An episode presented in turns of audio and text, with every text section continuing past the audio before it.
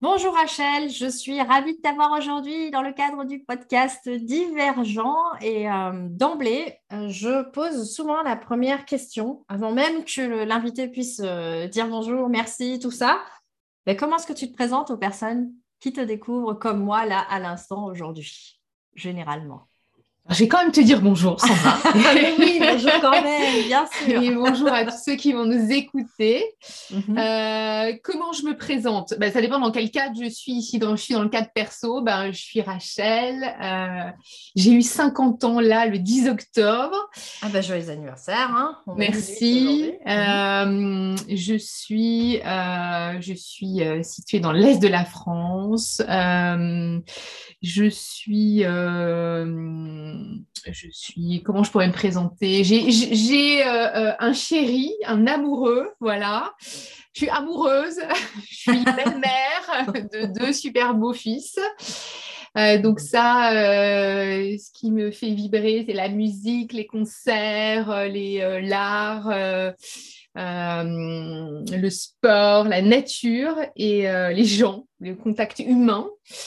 Et puis euh, le pro, bah, ça c'est proche en fait, le pro de tout ça. Euh, parce que je sens pas, là je sens, c'est étonnant, mais c'est vrai que je sens pas forcément le, pro et le perso.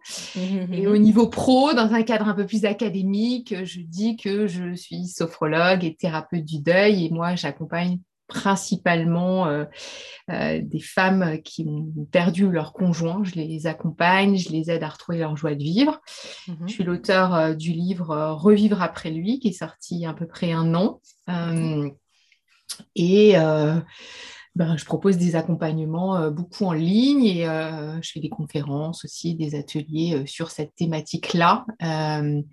Euh, pour euh, apporter aussi, euh, alors ça c'est plutôt les autres qui disent ça de moi, mais j'apporte une autre couleur aussi au deuil, une autre façon de voir les choses. Mmh. donc, donc voilà, pour le, pour le pro, mais tout ça, et c'est vrai, assez mélangé par rapport à, au perso, parce que je mélange aussi des techniques d'art-thérapie dans mes accompagnements, mmh. beaucoup de groupes, beaucoup de...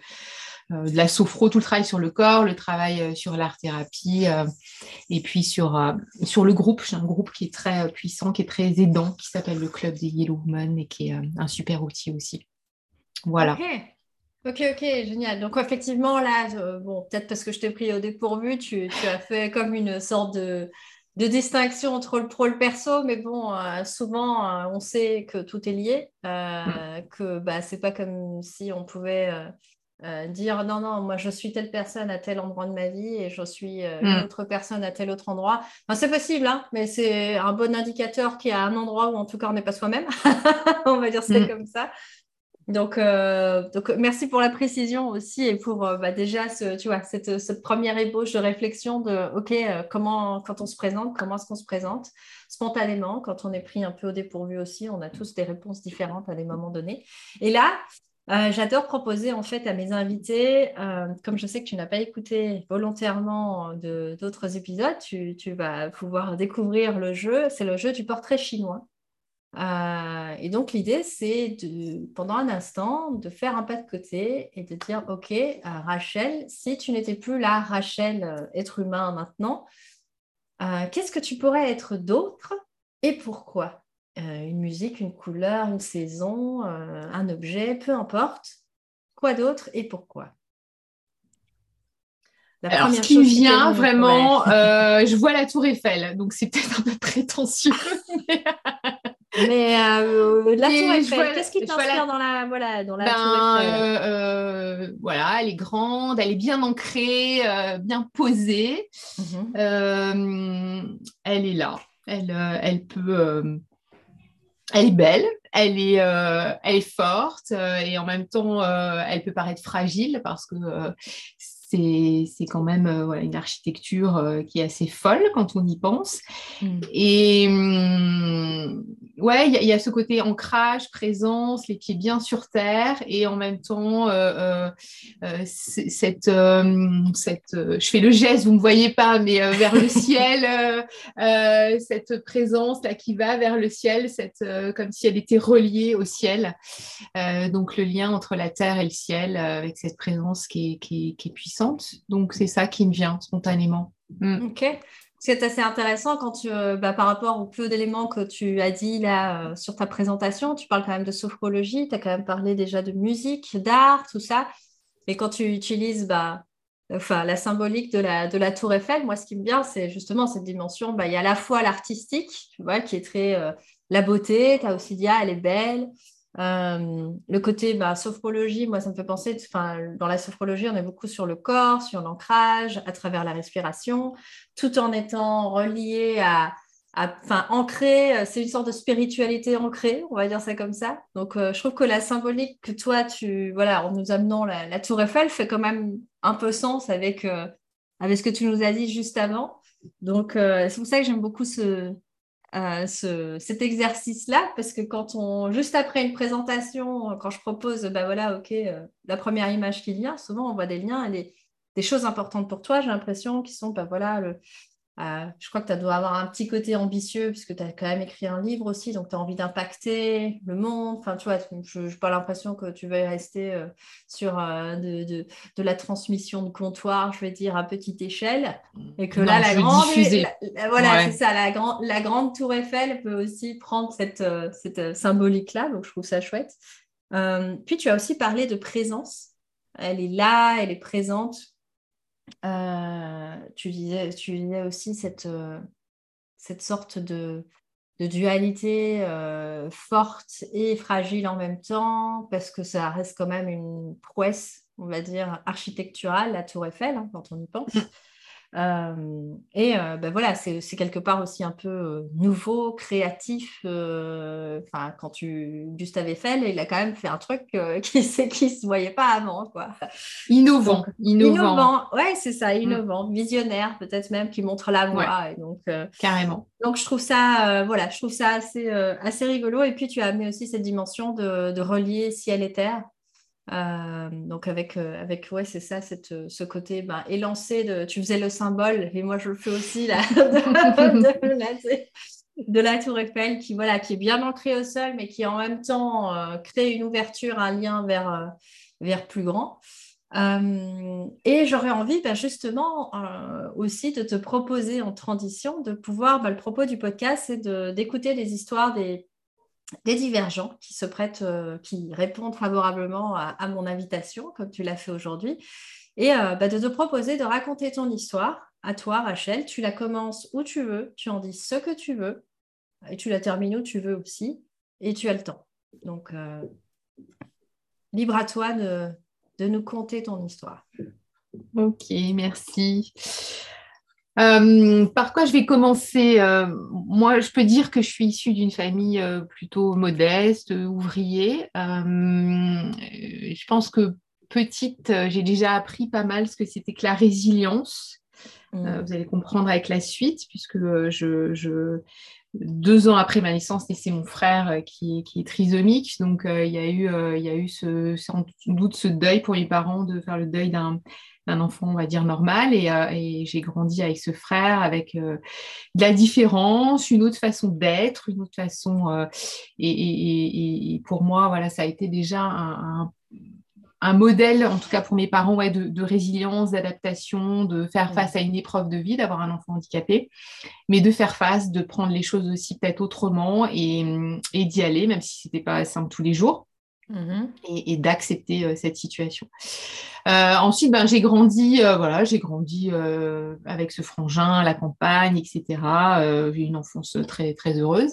Et forcément, ben, mon, enfin forcément, c'était pas une obligation, mais en tout cas, le, choix au niveau pro, c'est tourné vers le, métier du travail social. Je suis devenue éducatrice spécialisée avec la conscience que j'étais bien sûr quand on fait ces métiers-là dans la réparation complètement et c'est normal et, euh, l'important c'est d'en avoir conscience. Et puis euh, euh, j'ai rencontré mon chéri à l'époque, Jeff, qui était aussi en formation d'éduc et on a vécu pendant 14 ans ensemble. Moi, je, je, lui travaillais dans le secteur du handicap. Moi, je travaillais, je travaillais 20 ans en fait auprès de personnes qui, vivaient des crises, puisque dix ans euh, dans un centre d'urgence euh, comme, éduc, euh, comme éducatrice spécialisée pour des femmes victimes de violences conjugales. Et puis les dix autres années, j'étais directrice d'un pôle d'urgence pour des personnes sans abri, plutôt un public masculin, avec mmh des hommes assez marginalisés, clochardisés.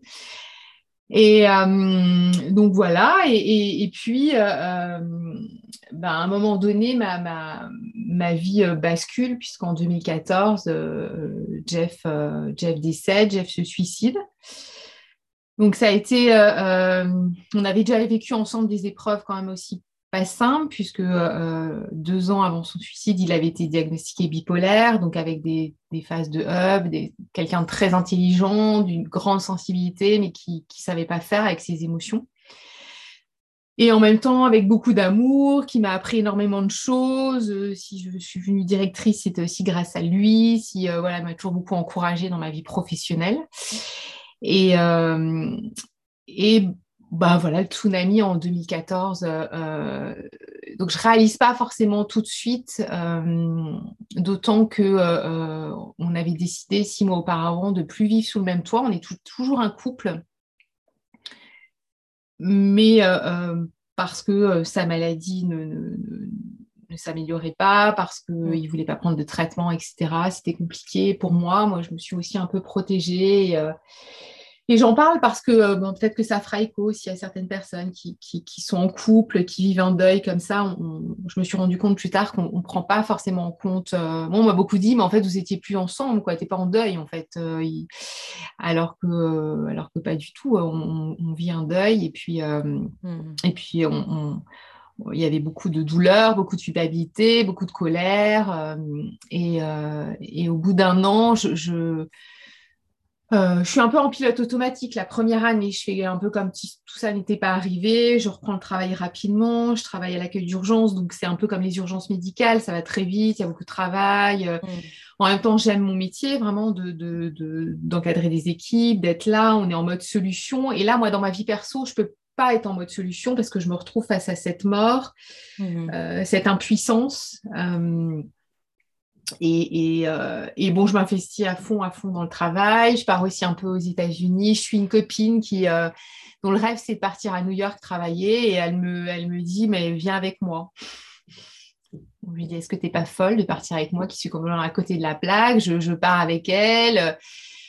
Là-bas, ben, je rencontre des gens euh, ultra riches, des gens ultra pauvres. Enfin, je, suis un peu déconnectée de ma réalité. Je fais mhm. euh, des choses que j'aurais certainement pas faites en France. Et puis quand je reviens, je, je, te fais ça en accéléré, bien sûr. Je, me dis, euh, il faut que je me fasse aider parce qu'à cette époque-là, je, fais des, crises d'asthme la nuit assez violentes, alors qu'à l'époque, j'ai 42 ans, je suis pas du tout asthmatique, je me retrouve aux urgences la nuit.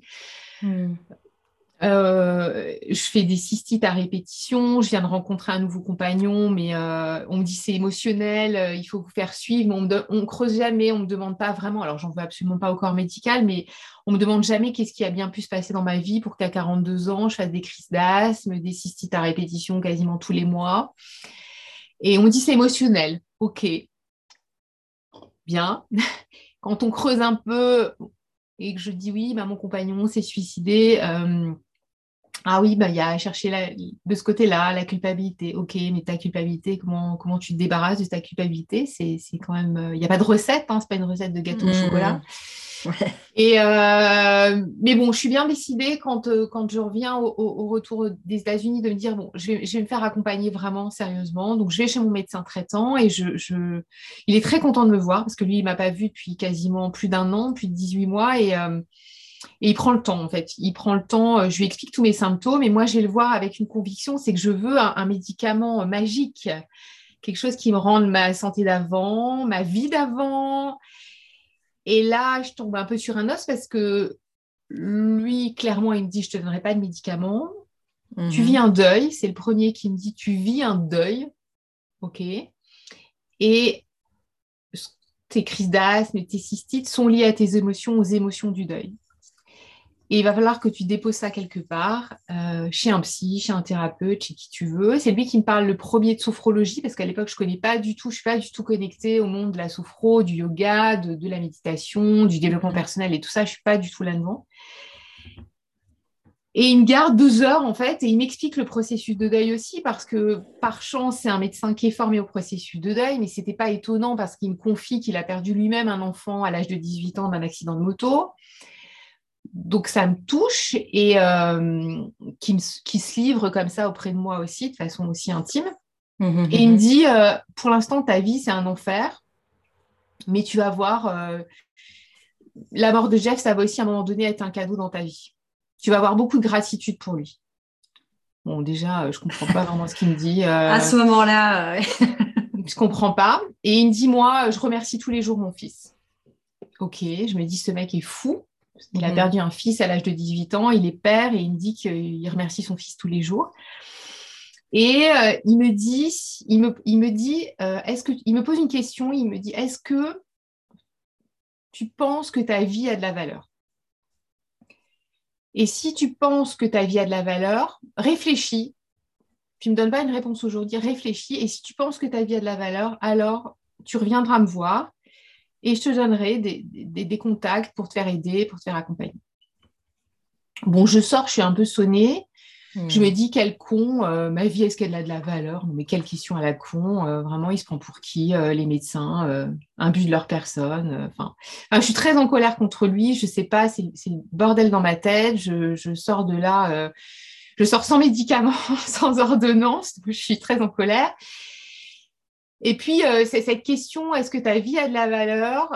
Ça, tourne en rond, ça tourne en boucle comme ça dans ma tête. Je ne je, comprends, je comprends pas pourquoi il me pose cette question. Je comprends pas le lien avec la mort de Jeff et, ça tourne en boucle. Et, euh, et je me dis, ben, ben oui, ma vie a de la valeur, je vaux quelque chose. Euh, et pourquoi il me dit ça? Ça m'intrigue et tout. ok, il veut peut-être que je prenne soin de moi, que je prenne mes responsabilités. Enfin, je et puis, trois, quatre jours après, je retourne le voir, effectivement, et je, je, je, je, lui dis oui, je pense que ma vie a de la valeur, donc maintenant, euh, qu'est-ce que je fais, quoi?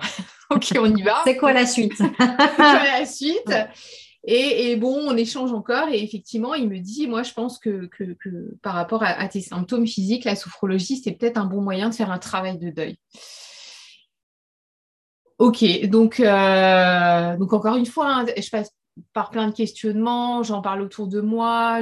À cette époque-là, je, commence aussi un peu à m'ouvrir, je déménage, je, fais un tri aussi beaucoup euh, euh, dans mes affaires. Je déménage dans un, je passe d'un 120 mètres carrés à un, un, 47 mètres carrés euh, où, où j'ai plus de cave, plus de voiture, plus de garage. Je me débarrasse de plein de trucs. Certainement maintenant avec le recul que j'avais besoin de m'alléger comme ça, de, mhm. dégager des trucs. Euh, euh, autour de moi, on me dit mais t'es, es, folle, mais pourquoi tu vends ta voiture? Tu vas avoir besoin d'une voiture, mais non, je vais faire autrement, je bosse tout près de chez moi. Enfin, je, bon, je, je, je, fais des choses qui ne me ressemblent pas trop, qui me ressemblent pas trop, et, mais en même temps, je sens que ça me fait du bien, donc, donc j'y vais. Je fais aussi, euh, à cette époque-là, il y, a des gens qui s'éloignent de moi parce que ça, ça fout la trouille aussi de... Euh, de parce que j'étais aussi toujours en mode warrior. Mode warrior, je craque pas. Il y a des gens qui, qui, se disent, mais en fait, son mec se suicide et elle, elle retourne au boulot au bout de huit jours. Elle est, elle est sur le. on voit bien que j'ai perdu 10 kilos. Euh, je je me maquille plus. Euh, il y a des jours, je suis un peu fringuée comme l'as de pique, mais je viens bosser, mais je suis un peu cash. Je, je, je, je, je, me mets un peu en danger aussi parce que dans le centre où on bossait, ben, on bossait avec parfois des gaillards quand même assez costauds qui n'ont pas peur d'aller au frontal. Et moi, je suis comme eux, quoi, en fait. Je suis comme eux. Je, je, je, j'y vais. Ouais, j'y vais. Je, je, euh, donc, euh, donc, dans le milieu professionnel, il y a un peu dans, le regard des gens un peu d'admiration et en même temps un peu de oh là là, mais elle est en train de merdouiller et en même temps beaucoup de confiance. Ça, ça m'a aidé. Les, équipes avec qui j'ai travaillé euh, ont continué à me voir comme, comme leur chef de service, leur directrice. Euh.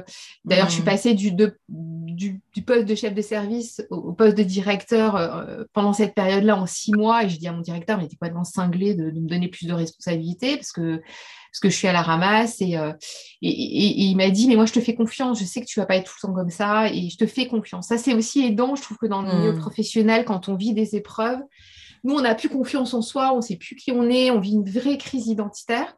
Et en même temps, d'avoir des gens en face qui continuent à avoir confiance en nous, euh, c'est aidant. C'est, en tout cas, moi, personnellement, ça m'a aidé et j'ai vraiment, je remercie beaucoup tous les éducateurs, les psys, les médecins avec qui je bossais à l'époque parce que euh, eux, ils ont continué à me voir comme, euh, comme leur boss, quoi, comme euh, sur quelqu'un sur, qui on peut compter alors que c'est quelqu'un de fiable, ouais, c'est ça. Voilà. Mm. c'est assez paradoxal, mais malgré cette vulnérabilité-là, eux, ils ont continué à me voir comme quelqu'un qui, qui euh, ils distinguaient la nana qui a des compétences et la nana à qui il arrive une merde dans sa vie, quoi. Et ça, ça m'a fort aidé en fait. Avec le recul, huit ans après, je me rends compte en te le disant que, que ça m'a, ça m'a fort aidé.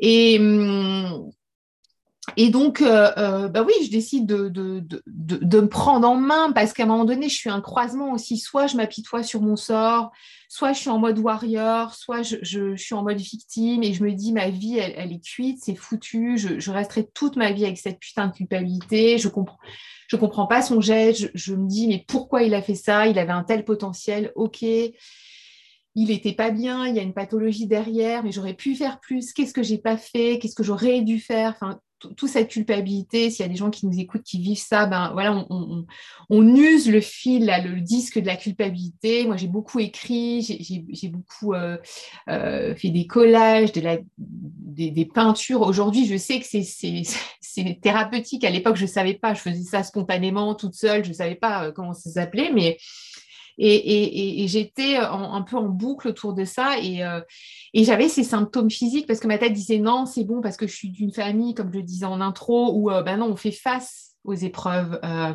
on ne se laisse pas aller et je ne m'autorisais pas à me laisser aller. Je ne m'autorisais mmh. pas à, plonger dans ma souffrance, je ne m'autorisais pas à, à pleurer. J'étais en mode warrior, quoi, vraiment. Et à un moment donné, ben, ben mon corps, lui, il disait, on se calme, quoi, on ralentit. Euh, euh, je m'autorisais pas à avoir une nouvelle relation, une nouvelle intimité hein, quand euh, des cystites, tout ce qui est autour de, ben, de, de mm-hmm. sexe des femmes. c'est ça aussi. J'étais dans un conflit de loyauté avec mon compagnon Jeff qui était décédé. Je rencontrais Sylvain dans ma tête. Hein, alors c'est inconscient tout ça. Je le sais aujourd'hui consciemment. Je mets des mots mm. dessus, mais à l'époque. je ne conscientisais pas. Pour... Et puis pour moi, au fond, j'ai beaucoup travaillé sur le guérir. Quoi. Guérir, c'est pas trahir guérir, euh, ce c'est pas trahir l'autre, c'est vraiment un, une grosse thématique sur laquelle j'ai bossé et que, j'ai vraiment comprise et que je retransmets aujourd'hui aux gens que j'accompagne.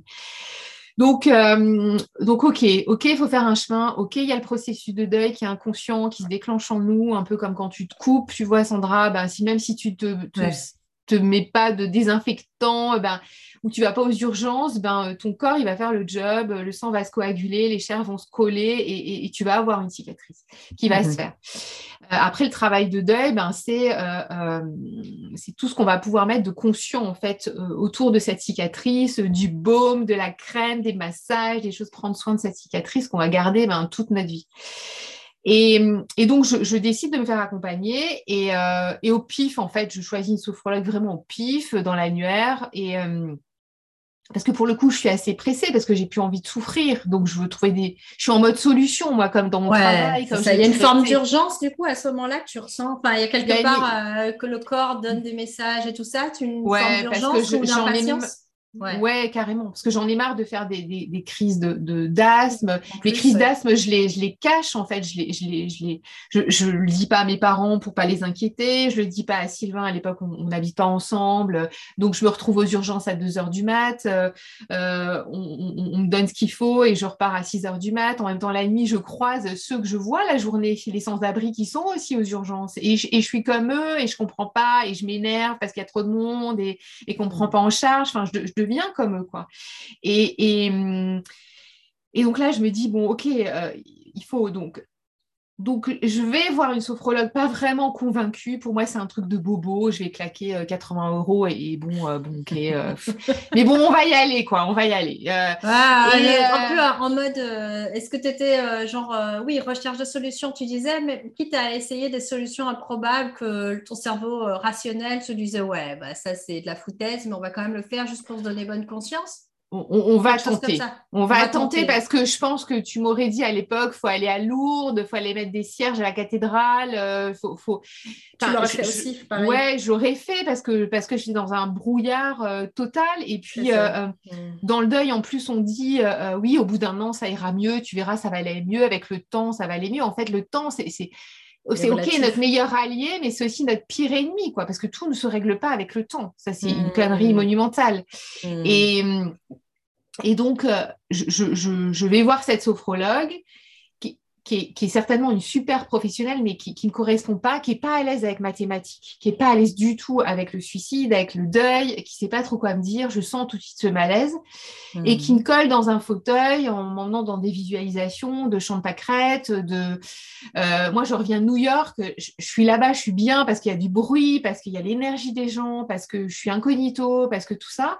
Et elle, elle, elle, elle me fait me connecter à des petites fleurs et dans des, espaces de nature et tout. Bon, moi, euh, ça marche pas, quoi. à ce moment-là, tu, ouais, ça, ça valide quelque part ta, ton hypothèse de départ que ça va servir à rien. Et, euh, Complètement. Donc, euh, mais en même temps, je, je, lâche quand même pas l'affaire parce que j'ai confiance en ce médecin qui me parle de ces techniques pour faire un travail de deuil euh, mhm. euh, et, et, ce travail sur le corps. donc, donc je, je lâche pas. Et puis, ben forcément, j'ai des problèmes de, de, au vu de mes crises d'asthme. Je dors pas bien la nuit, je dors mal, je m'endors devant la télé, je me réveille à 2 heures du mat devant l'émission Chasse et pêche. je et puis une nuit, je sais pas pourquoi, je tombe sur la rediffusion euh, d'une émission sur une chaîne locale chez moi. Et, je tombe sur... Euh, j'ai pas le son, donc je, vois une, une, nana euh, qui, me ressemble un peu de, ma vie d'avant, qui a les cheveux courts, qui a une énergie, qui, je sais pas, sa tête me revient et je vois sur l'écran qu'elle est sophrologue. Il y a son nom, sophrologue, dans ma région.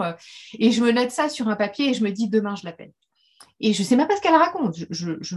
Mais il se passe un truc. Il se passe un truc. Donc, je prends rendez-vous avec, euh, avec cette femme, avec cette sophrologue. Et effectivement, il se passe un truc parce que tout de suite, je me sens entendue, je me sens écoutée. D'entrée, elle me dit, moi, je suis pas une spécialiste du deuil, mais, mais on va voir ce qu'on peut faire ensemble. Et elle m'écoute, en fait. C'est la première euh, à qui je dépose, euh, après avoir déposé tout ça auprès de mon médecin, qui connaissait bien mon compagnon, qui me connaissait bien ce que, je ressens, ce que je vis, ma culpabilité, ce qui se passe au niveau physique. Euh, et j'ai l'impression voilà, qui, qui, qui est, euh, qui est pas dans le pathos, qui est pas dans le gnangnan, qui a pas peur de me poser des questions euh, un peu directes et euh, et ça, ça me plaît, en fait. Et il y a une vraie connexion avec cette femme. Donc, je la vois une fois, deux fois, trois fois. Je, à un moment donné, ben, on ne travaille plus sur des techniques de respiration pour, euh, pour effectivement essayer de trouver des solutions, au moins dans, dans, les, dans les premiers symptômes de, de, mes crises d'asthme, de comment ça se passe. Euh, qui sont en fait aussi des grosses crises de panique, des grosses crises d'angoisse. Mm-hmm. je peux évoquer avec elle en toute confiance aussi bah, ce qui se passe dans ma sexualité, mon intimité. Euh, et, bon, voilà. Donc, en tout cas, c'est la première euh, thérapeute que je vois et euh, avec qui je fais un chemin. et, je découvre la sophro aussi et je trouve ça vraiment super. C'est pas facile pour moi parce que parce que ça s'entend peut-être dans mon énergie, dans ma façon de parler. Je suis pas une hyper calme, hein. je suis pas Bouddha et je le serai jamais. donc c'est compliqué pour moi à l'époque d'être posée sur une chaise, de, se laisser guider, de, mhm. euh, parce que je suis en mode solution-réaction, quoi. Je veux tout de suite un, truc, un résultat. Et, je, euh, je, pense facilement à ma liste de courses ou à ce que m'attend le. Ce qu'on, ouais, t'es, vite, dans le futur ou dans le passé, rarement dans le présent, quoi. Bah parce que je suis beaucoup euh, dans un mode d'action, donc, euh, donc quelqu'un mm-hmm. qui me dit tu vas te poser l'instant présent, tu te connectes à ta respiration, pour moi c'est un vrai apprentissage, c'est un vrai effort. Mais, mais je lui fais confiance et, et, je rame un peu et forcément mon esprit divague. Il y a des moments où je lui dis mais là je ressens rien, il se passe rien. Et à l'époque je suis vraiment, je suis vraiment que dans ma tête. Je suis, je suis coupée quand elle me dit comment tu te sens dans ton corps? comment ça mon mm. corps? Mais je vais bien, mais en fait euh, je, suis, je suis pleine de douleur, j'ai mal partout. Et là je commence à réaliser ça en séance avec elle aussi, mm. que mon corps il est hyper tendu, hyper crispé, que je suis en mode combat quoi, vraiment. Donc, je fais tout un chemin avec elle. Et en même temps, en parallèle, dans la vie pro, ben, je, me euh, accompagner des personnes, ça, continue à faire sens pour moi. Et, euh, c'est quelque chose aussi qui, me remplit, qui m'anime. Euh, s'il y a des gens qui nous écoutent, qui connaissent les centres d'urgence, ben, c'est vrai que certains jours, c'est très difficile. Hein. Il n'y a pas beaucoup de moyens, c'est, on rame un peu, euh, il peut y avoir de la violence, mais il y a aussi des super euh, mmh moments avec les gens, des vraies connexions. On est vraiment, euh, et moi, ça me porte. Mais en même temps, l'institution est, pour moi lourde. manager des équipes, ça commence à être lourd. à des moments, je suis vraiment pas sympa, on va dire, méchante, euh, ou euh, voilà, où tu les histoires de planning, de budget, j'en ai, j'en ai rien à foutre parce que c'est parce que moi, j'estime avoir vécu un truc euh, plus, plus, plus grave, quoi. Donc, donc, donc, ça me fait chier. Je, je me sens plus à ma place. En même temps, je fais le hmm. job. En même temps, il y a une reconnaissance des équipes, etc. Mais je me sens en décalé. Et, euh, euh, et il y a la sophro qui m'appelle, je fais des stages, je, je... il y a ce truc avec le corps que je découvre complètement et qui me plaît.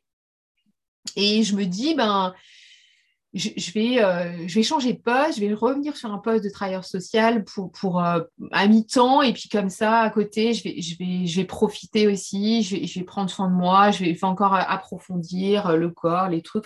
c'est très flou, hein, j'ai pas de business plan, je me dis pas, euh, je, ne sais pas, mais il y a des trucs qui m'appellent. Je, je, crois que ça, il y a un moment donné, je me suis dit de toute façon, qu'est-ce qui peut t'arriver de pire? Euh, au, pire, euh, au pire, ok, tu as moins de fric. Au pire, euh, au pire, tu peux payer ton loyer. Au pire, tu es expulsé de ton logement. Bah, les centres d'urgence, tu connais. Faire le 115, appeler.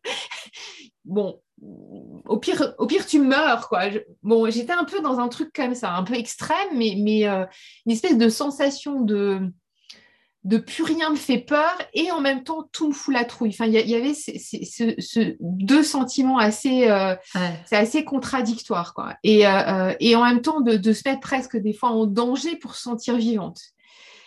Je ne sais pas si je suis claire, mais il y a, ça parlera sûrement à des personnes qui ont vécu comme ça des moments assez violents et, durs. Et, et donc, je vais voir mon directeur sans trop réfléchir et et je lui dis, écoute, moi, je, veux revenir sur un poste de travailleur social, je veux être à mi-temps, les, postes d'encadrement, c'est plus pour moi. Donc, euh, donc lui, euh, euh, et peut-être que même je vais devenir sophrologue, je vais faire une formation, je lui demande en même temps un financement pour me former.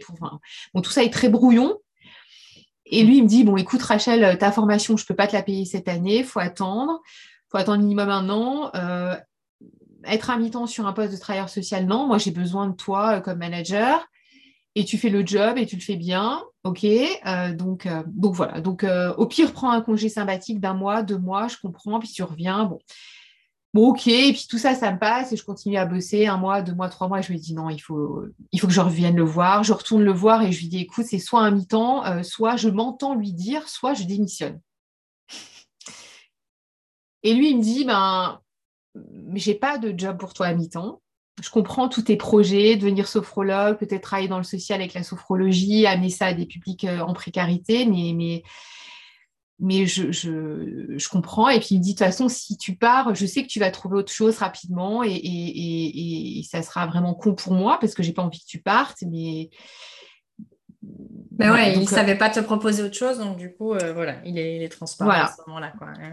Et moi, en fait, je sors de cet entretien, je, mm. me verrai toujours dans le couloir, la secrétaire de direction me, voit et me dit Ça va, Rachel? Elle doit être blanche, verte. Et je lui dis Oui, je viens de dire que, je vais démissionner, en clair. je vais partir et que je n'ai pas de plan. Donc, bon. Bon, les choses se font, je démissionne et effectivement, je retrouve très rapidement un mi-temps euh, sur un poste de travailleur social où je dis à ma nouvelle directrice ben, Je vais. Euh, je développe un projet de sophro, pourquoi pas intervenir dans les institutions, auprès de femmes victimes de violences, auprès des réfugiés, amener cette dimension du corps euh, auprès de publics euh, en difficulté, travailler sur des projets avec des psys, etc. en complément, euh, et à mi-temps, et puis pourquoi pas ouvrir un cabinet, et à côté, je continue à, travailler à mi-temps chez vous, voilà, et ça, ça va me porter jusqu'à la retraite, quoi. Parce qu'à l'époque, j'ai aucune idée de, ça. Enfin, pour moi, c'est impossible de vivre de mon activité, de ce que je vais faire. De, Donc, bon, bref, je, je me fors à la sophro, euh, je, je travaille, voilà, euh, près de deux ans, beaucoup dans, dans, des institutions où, ça fonctionne, où c'est mes premiers clients. Euh, j'accompagne aussi beaucoup de travailleurs sociaux, forcément, ils me connaissent, le contact, il est là, on me fait confiance. Parfois, c'est moi aussi qui vais chercher des, financements pour me payer sur mes propres projets parce que je sais comment aller chercher de l'argent, des sponsors, déposer des, ça. Mhm. des appels à projets. Et puis, je décide aussi de, me faire accompagner dans tout le développement de mon entreprise, de, savoir comment, comment tout ça peut, peut, se mettre en place. Et au bout d'un an, je, démarre beaucoup sur les réseaux sociaux. Et puis au bout d'un an, alors à l'époque, je ne travaillais pas du tout sur le deuil, euh, je, crée un site internet euh, euh, avec, avec du jaune pétant, avec moi qui a la banane, quelque chose d'assez dynamique. et où dans mon à-propos, je, parle de mon histoire en fait. J'explique comment j'en suis venue à la sophrologie. Je, parle du suicide de Jeff, de de notre histoire, de, comment, euh, voilà, comment j'ai avancé et comment je suis arrivée à la soufro et en quoi la soufro m'a aidée. Et puis, en fait, là, le truc auquel je m'attends pas, en fait, c'est que euh, des, femmes, je communique bien sûr sur mon site, sur, sur, les réseaux sociaux, notamment sur Facebook. Et là, il y a des personnes qui m'écrivent, notamment des femmes qui me disent, mais moi, merci de parler de votre histoire, merci de, parce que moi, euh, bah, je, vis la même chose que vous, en fait. J'ai aussi perdu mon compagnon d'un accident, d'un suicide, d'une maladie. Euh, je rame, je trouve que c'est un sujet tabou, merci d'en parler. Et puis, ben, moi, je veux me faire accompagner par vous, quoi. Donc, il y en a une, il y en a deux, il y en a trois. Et, moi, je ne suis, je suis pas dans ce, du tout là-dedans. Donc, je, au début, je réponds euh, par mail, par messenger, très poliment, en disant c'est pas ton champ de compétence ou d'expertise Voilà, je suis pas compétente. Euh, faites-vous accompagner. Elle me demande des noms de personnes. Euh, ben, je ne sais pas, euh, je sais pas qui leur conseiller parce que c'est un champ que je connais pas. Et, des femmes qui sont de toute la France. Et il y en a une, il y en a deux. Ça, commence. Et, puis à un moment donné, je me, questionne là-dessus parce que je sens en fait ce désarroi. Je sens ce qu'elle me partage. Ça fait hmm. écho chez moi. Ben, je, je dis, bah, mais je, et je sais tellement ce que c'est et, ça, me, ça me serre le cœur vraiment de, de, de, dire, bah, je comprends, mais, mais je te laisse au, bout de, bord de la route parce que moi j'ai fait un chemin, mais je ne je, sais pas trop comment j'ai fait mon chemin, mais, mais je peux pas te... Euh, et je suis pas thérapeute du deuil, je ne peux pas t'aider, etc. Et, euh, mais ça me questionne énormément. Et, et puis à un moment donné, il y a une dame qui est à Marseille, euh, dont je parle tout le temps, elle doit se reconnaître dans les podcasts parce que, ou dans les vidéos parce que je parle souvent d'elle, et qui m'écrit et qui elle insiste. Elle me dit, moi je suis à Marseille, c'est toi que je veux, je veux que tu m'accompagnes. C'est une dame qui a perdu son mari d'un cancer et, euh, qui, a l'impression de tourner en rond depuis deux ans, qui a vu plein de thérapeutes, qui a fait de la sophro et ça marche pas pour elle. Et, mais toi, avec toi, ça va marcher, ça va m'aider. Ça... Et je veux que tu m'accompagnes en visio, parce que c'était 2017, euh, avant la Covid. On ne parlait pas du tout d'accompagnement en visio. Hein. Et, moi, euh, je connaissais un peu. Euh, en plus. Ouais, en sophro. je connaissais un peu parce que, oui, aux États-Unis, à l'époque. Skype était beaucoup développé, c'était un outil, mais, mais en France, il y avait Zoom, Skype et tout, on en parlait peu. Et à l'époque, je ne suis pas du tout équipée euh, comme je suis aujourd'hui. Enfin, j'avais un ordinateur vraiment pourri. Enfin, et elle me dit en plus qu'elle a fait des séances de groupe en sophro, que ça n'a aucun impact sur elle. Quoi. Donc, une pression euh, d'enfer. Et je lui dis, bah, écoute, on, y va, je t'accompagne. Je ne sais pas ce qui va se passer. En fait, je suis hyper transparente. Je lui dis, je ne sais pas si ça va t'aider. Euh, je ne sais pas si ça, moi, ça, ça va m'aider parce que, parce que moi, je commence à faire tout un chemin et je me dis, bah, je commence à aller bien, ma cicatrice, elle commence à, s'apaiser, etc. Euh, peut-être que ça va rouvrir des trucs tout pourris chez moi. Peut-être que je vais pleurer en pleine séance et ça va être le carnage et on va s'arrêter, mais on s'arrêtera si. Mais elle est tellement, euh, elle, persuadée que, c'est moi la bonne personne et que ça va l'aider que. Et je lui fais pas payer. Je lui dis, OK, on y va. je, je on teste quoi, plus comme un, comme un test. Euh, une expérience. Pour ouais, une expérience pour toutes les deux, quoi, quelque mm. part. Mm. Et, et, je lui dis, j'espère que ça ne te fera pas trop de mal.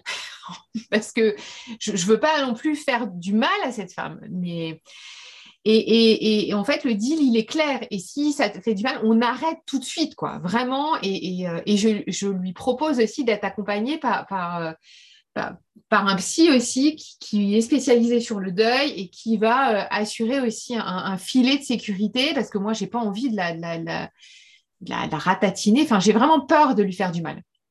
Mm-hmm. Et donc, on commence le travail et, euh, Et là, euh, alors déjà, la première séance, ça m'a fait sourire parce que euh, premier exercice de sophro, en fait, euh, elle, c'est la révélation, elle se sent bien et tout, alors que un truc assez bizarre. Et puis à chaque fois que je lui dis un truc, à chaque fois qu'elle me partage son histoire, qu'elle me parle de son conjoint, du lien, du manque, de, de, de, ce sentiment de vide, de solitude, de, de, perte de repères, de ne pas savoir où on en est, de, la peur du futur, enfin tout ça, toutes ces thématiques euh, euh, autour du deuil du conjoint, euh, de, la peur pour ses enfants, de comment ils vont grandir sans leur père, parce qu'à l'époque, cette femme, elle a des enfants assez jeunes.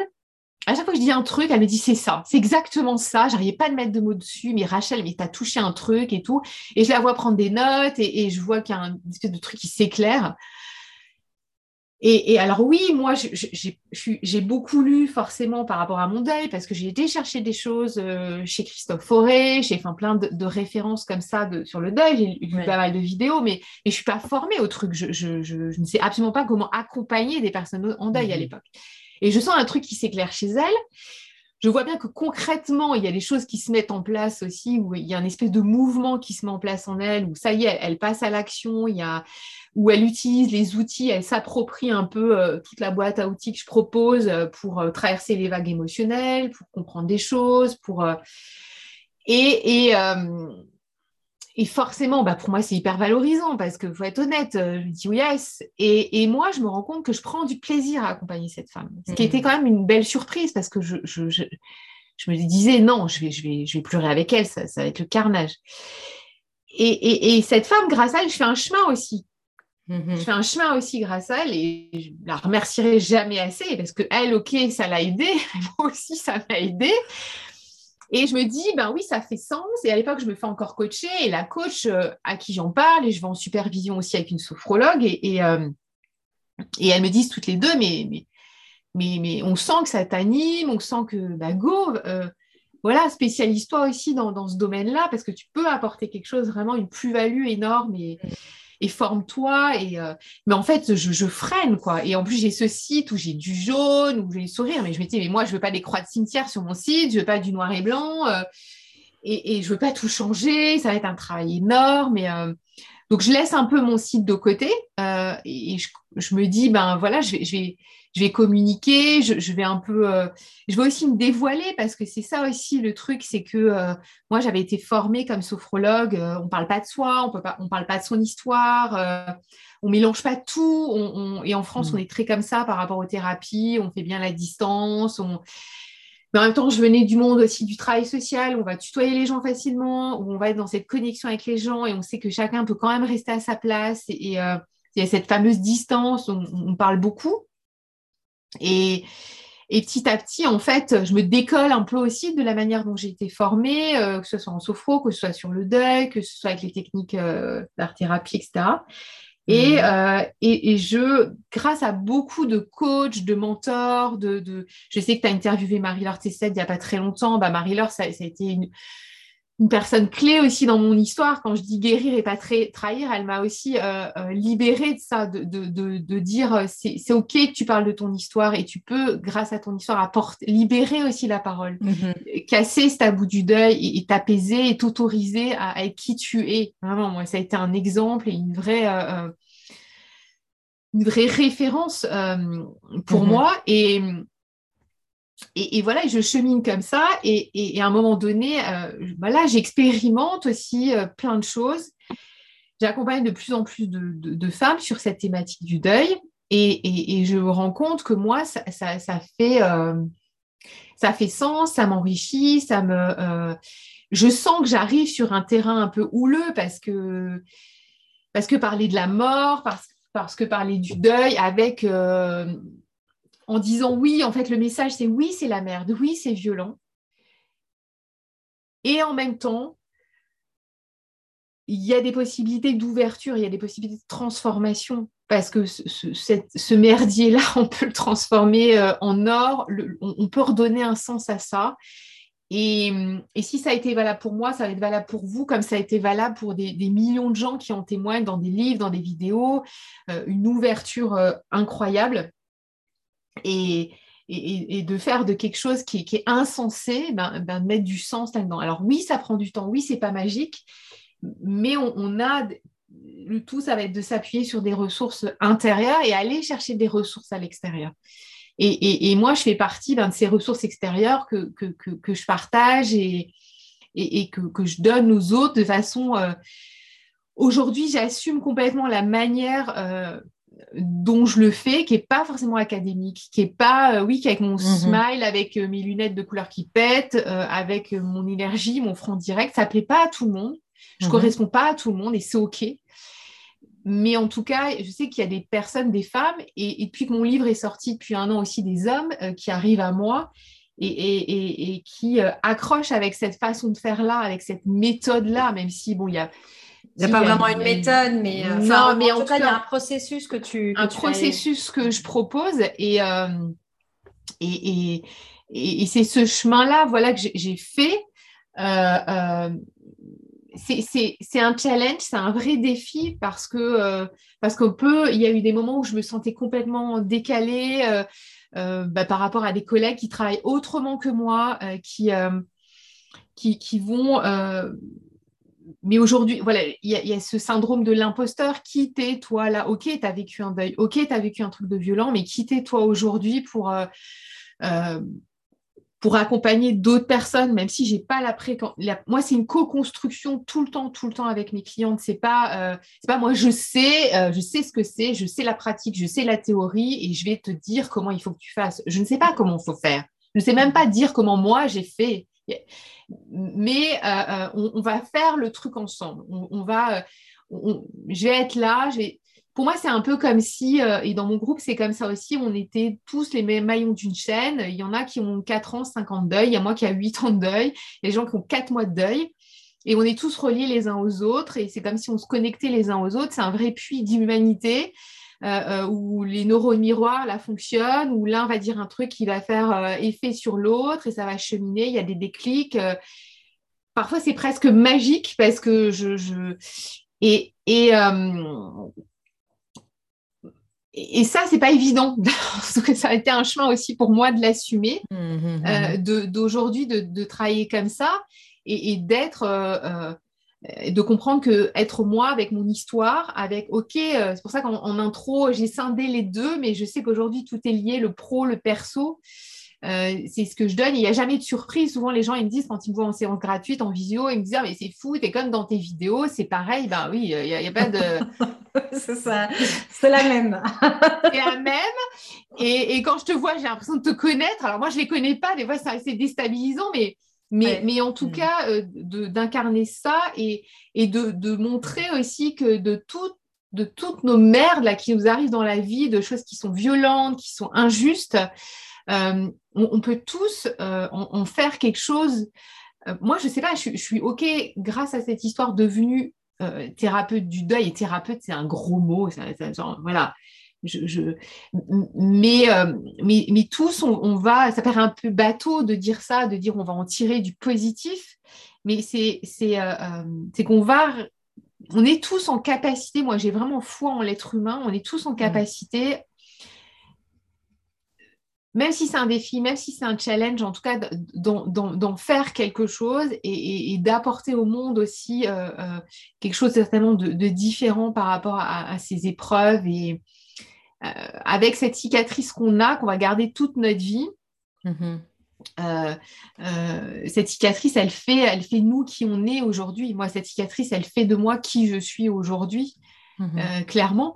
Mais je te parle là aujourd'hui à l'instant T, je ne sais pas, dans deux ans, dans trois ans, dans quatre ans. Alors, je ne veux pas inquiéter les gens que j'accompagne, mais peut-être que je fais complètement autre chose, euh, euh, que, je vais devenir, je ne sais pas, artiste peintre, que je vais, je, sais pas, j'en sais rien. Et que tout est possible aussi, que, tout est mhm. possible. Et, c'est aussi. Le, chemin, c'est de refaire confiance aussi à la vie, aux choses qui ne sont pas rationnelles, aux, à notre intuition, à, peut-être que, ce que cette connexion, parler de la connexion au, ciel, au défunt, au, euh, euh, qui, nous guide tous les jours, au signe, à tout ça aussi euh, mm-hmm. Mm-hmm. dans notre vie. Là, je suis partie en live, je me suis. oui, mais ça, mais, ça, me parle et en même temps, j'ai une question, tu vois, comme tu disais au tout début de, ton histoire, où quelque part, tu as le docteur qui finit par te t'inquiète, plus tard, tu auras de la gratitude pour ça. Est-ce que là, aujourd'hui, euh, mm. est-ce que là, aujourd'hui, tu en es au stade, là où avant, tu disais, mais quel con celui-là, euh, qu'est-ce qu'il me raconte, n'importe quoi euh, et là, je t'entends bah, voilà, parler du fait que tu as, cette conviction profonde euh, qu'on a tous la capacité de justement pouvoir faire quelque chose de sensé, d'une expérience qui nous est arrivée et qui nous a mis dans un état où, de chaos et de, non-sens quelque part. Mm. Euh, est-ce qu'aujourd'hui, ben, par rapport à, ce message qui t'avait été donné à un moment où bah, ce n'était pas vraiment en capacité de, le comprendre, de le, vivre, de l'expérimenter et qui générait même chez toi de la colère, euh, aujourd'hui, où est-ce que tu en es par rapport à, ça? Alors c'est vrai que j'ai dit, c'est assez marrant que tu me poses cette question parce qu'il n'y a pas très longtemps dans un, dans un, je fais pas mal de lives sur ma page Facebook et et, je l'ai dit, j'ai dit, j'ai beaucoup de gratitude pour Jeff et je le remercie beaucoup. Mhm. Alors ça fait réagir, hein, ça, fait un peu polémique parce que dans les personnes qui me suivent, et c'est OK comme ça, on dit mais c'est pas possible, je peux pas remercier mon compagnon d'être mort. quoi. Mhm. Et, en même temps, d'autres m'ont dit, je vois ce que tu veux dire. Et, et aujourd'hui, oui, j'ai vachement de gratitude pour lui. Euh, sur sa vie terrestre, on va dire, il m'a beaucoup aidé dans ma vie professionnelle. Il m'a aidé aussi à, grandir en titre personnel. Et là, il continue aussi d'une autre mm. manière, quelque part. Mm-hmm. et, la sortie du livre, ça a été aussi ça, parce que euh, c'était plutôt lui qui avait la casquette euh, d'une écriture facile, de, prendre la parole en public facilement, de, faire des conférences, etc. Et c'est vrai que j'ai eu un espèce de bug à un moment donné dans l'écriture du livre en disant mais, mais c'est pas ma place, c'est lui qui devrait écrire un livre, c'est lui qui devrait euh, aller diffuser euh, ce livre et, euh, et, et, ça aussi, les personnes qui, m'accompagnent, parce que moi je continue à me faire coacher, accompagner, parce que je pense que pour aider d'autres, il faut faire ce travail sur soi, pour moi c'est indispensable.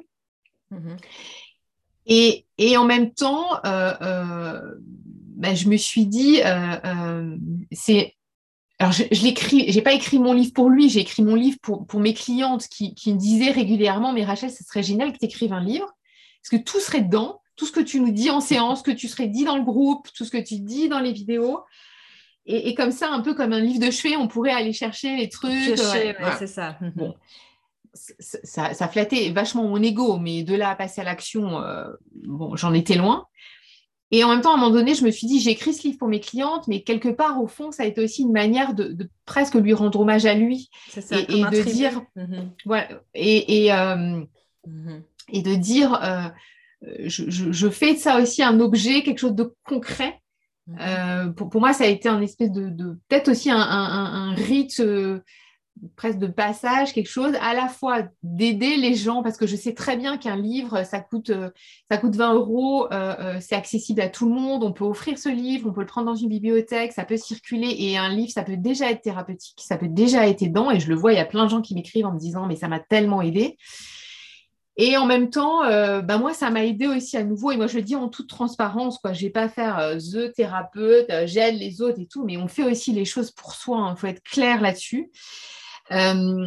Euh, et, et, pour ça, ouais, j'ai beaucoup de gratitude pour lui parce que même dans l'écriture du livre où je me posais 50 000 questions en me disant mais qui tu te prends là? Parce que mon syndrome de l'imposteur forcément il est réapparu parce que des bouquins sur le deuil il y en a à mille et pourquoi toi euh, petite Rachel Galerme tu vas écrire un bouquin encore un de plus? Qu'est-ce que tu vas apporter de plus? Et en plus lui Jeff il écrivait vachement mieux que toi. Mhm. Donc, euh, d'avoir réussi aussi à dépasser ça et, de, concrétiser ce projet-là, euh, bah, bah, d'ailleurs, quand j'écrivais, j'écrivais ici et quand je buguais sur un chapitre et que j'écrivais un chapitre de merde, je me disais, mais putain, mais si tu es là, mais aide-moi, quoi, envoie-moi la bonne phrase, le bon chapitre, fais quelque chose. Donc, peut-être qu'il a, ça, je pourrais jamais vérifier ça scientifiquement, il a aussi contribué à ce livre. Mhm. Et, oui, je le remercie vraiment euh, du fond du cœur. Euh, et, tu vois, j'ai de l'émotion qui arrive quand je te dis ça parce que, parce que je pensais jamais il y a huit ans dire un truc pareil. Et quand mon médecin m'a dit ça euh, à l'époque, j'ai de la gratitude, lui, à l'époque, pour son fils. Euh, et après, on en a beaucoup parlé, euh, parce que c'est un médecin qui s'est ouvert aussi beaucoup à l'humanitaire, qui a, voyagé énormément et qui l'aurait jamais fait s'il n'avait pas perdu son fils. Et hmm. donc, euh, donc, oui, peut-être que dans les gens qui vont nous écouter, ils vont se dire oui, mais bon, c'est malheureux de, de, vivre des trucs comme ça, si terribles, pour d'un seul coup s'ouvrir. Mais c'est vrai que moi, je le dis souvent, moi, ça m'a foutu un gros coup de pied au cul, vraiment. Ça m'a secoué ça a été un tonnerre dans ma vie, mais, pour me remettre d'équerre, le sens que je mets derrière ça, c'est c'est jusqu'à maintenant, oui, ok, tu savais que tu pouvais mourir un jour, tu savais que tes proches pouvaient mourir un jour, mais, mais pour moi, c'était pour les autres, ça, c'était pas pour moi. Moi, je me mhm. sentais presque immortelle et, on, est nombreux, euh, nombreuses à, vivre comme ça, en se disant, euh, il n'y a pas longtemps, un copain, je l'ai partagé dans un live aussi, euh, m'a dit, si un jour je meurs, j'aimerais bien qu'à mon enterrement, il se passe ceci, cela. Je dis, si un jour tu meurs, et puis il m'a dit, ah ouais, je vais mourir un jour. Il, a, mais, mais spontanément, c'est ça qui lui est venu parce qu'on se croit euh, immortel ou on, se dit ça va arriver un jour, mais j'y pense pas. Et je pense que remettre cette, cette conscience de la mort dans nos vies, ça nous rend tellement vivants. Moi, souvent, on me dit, mais je comprends pas que tu t'éclates à accompagner des veuves, des veufs, c'est un job bizarroïde. Et, mais moi, je me suis jamais sentie autant vivante que, d'accompagner hmm. ces personnes, que de faire des projets avec elles, que de, d'aller en conférence pour parler de cette thématique-là. Et je le vois dans les conférences. Les gens viennent des fois à reculons et me disent ouais, j'avais peur de venir à ta conférence parce que je dis oh là, là je vais revenir, je vais être détruite, je, vais pleurer, je, vais être mal.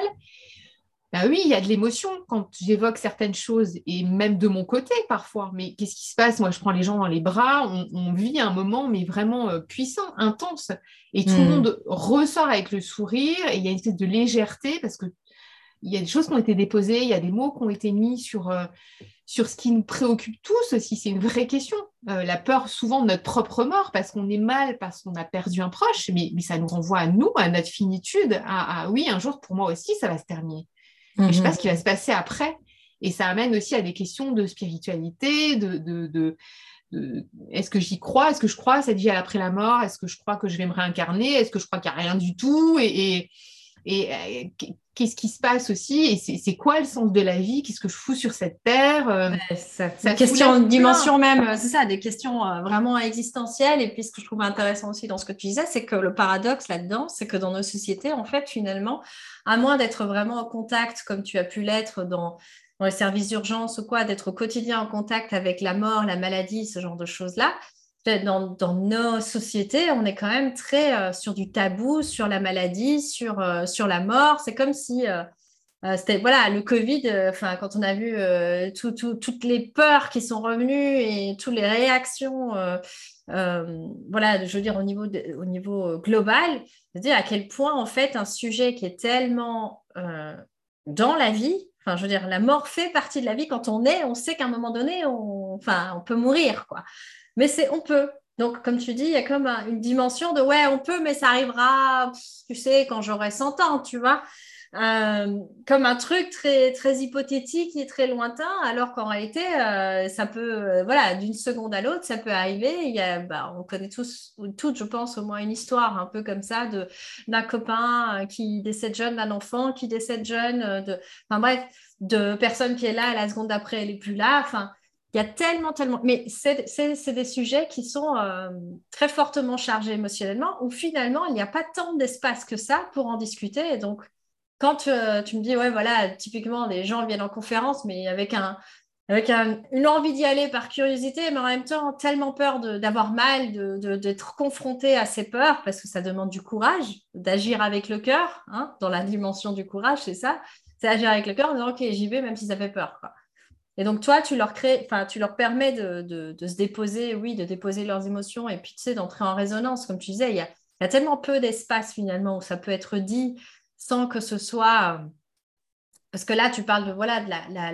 Il y, a quand même une forme d'isolement qui se crée auprès de la personne qui est en deuil. Moi, j'ai l'impression, parce que c'est un peu comme si euh, la personne qui est dans le deuil, ben oui, comme tu dis, elle, euh, tout le monde est là-haut, la pauvre, quelque part. Il y a une forme de, de, de, je sais pas, de, de euh, d'environnement qui va être là haut la pauvre, mais bon, on va pas trop s'attarder non plus là-dessus. Quoi. À un moment donné, on va te dire, OK, ma cocotte, il est temps de te remettre, C'est, allez, ressaisis-toi, quoi.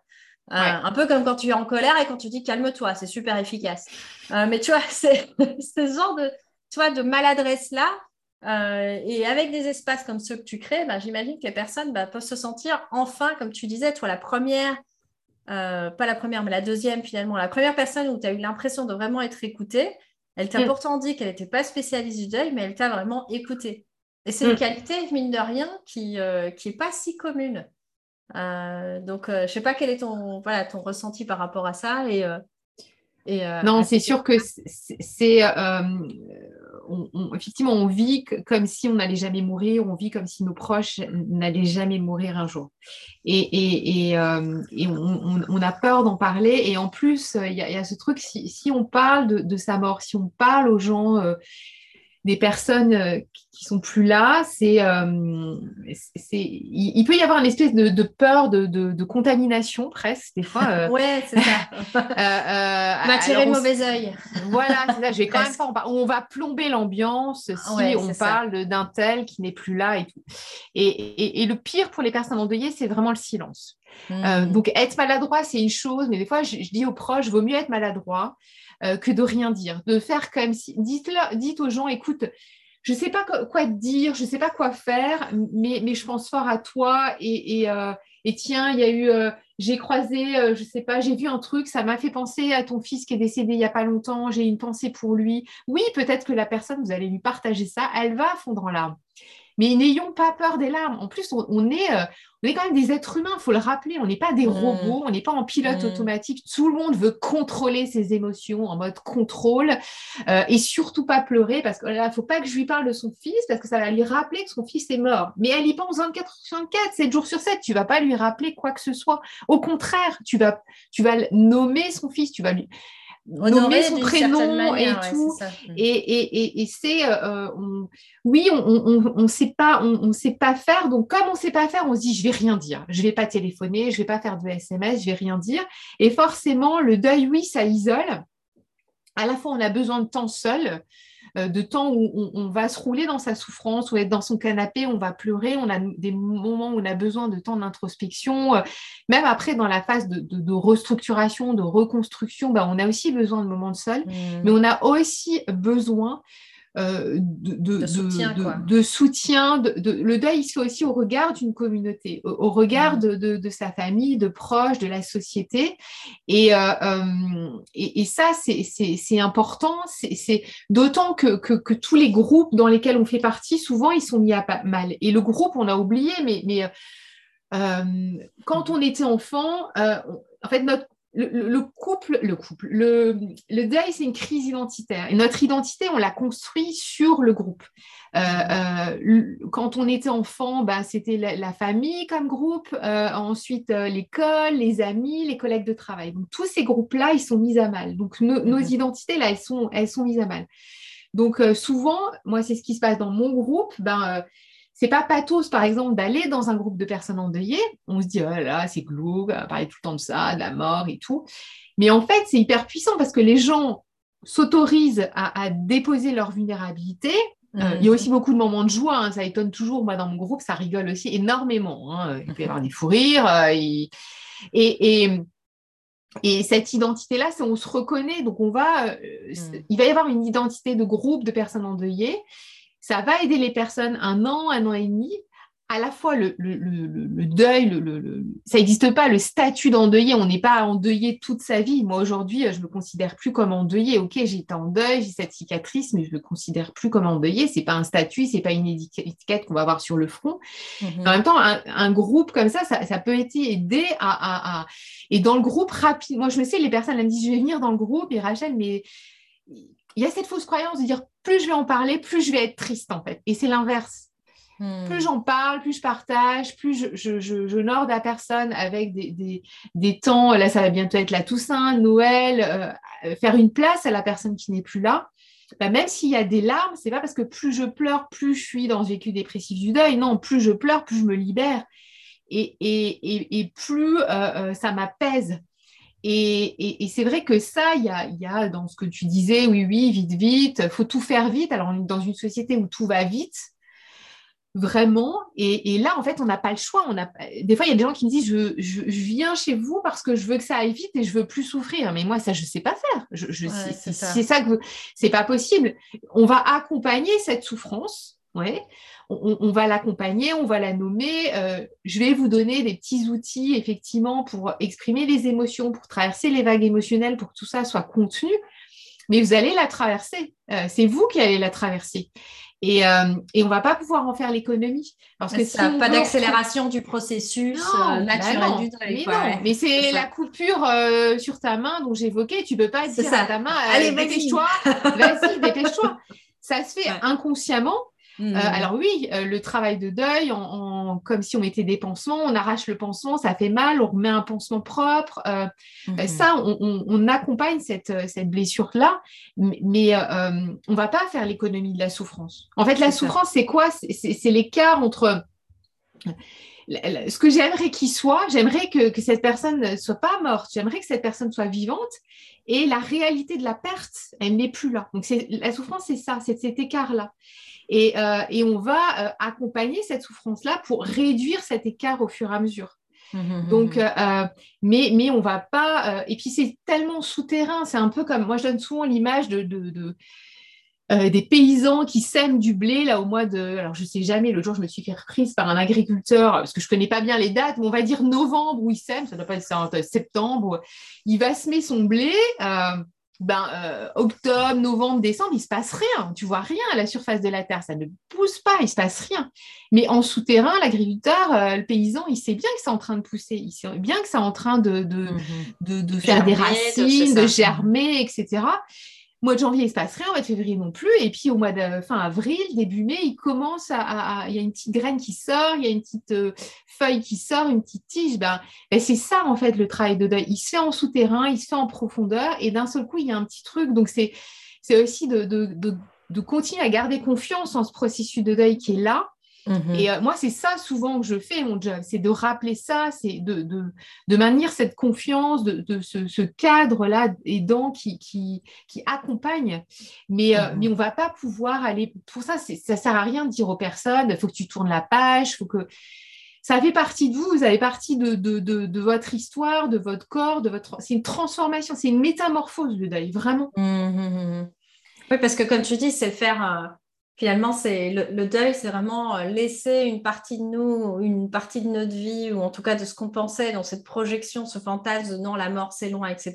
Puis la réalité vient confronter euh, ce truc qui était pour les autres, qui était, tu vois, genre très, euh, loin. Puis là, bam, la, réalité, la dure réalité, du coup, nous vient au plein visage. Et puis, c'est de, ouais, c'est comme tu disais, c'est un travail de reconstruction, de, OK, à partir de là, qu'est-ce que, que je décide de refaire, comment je redonne du sens.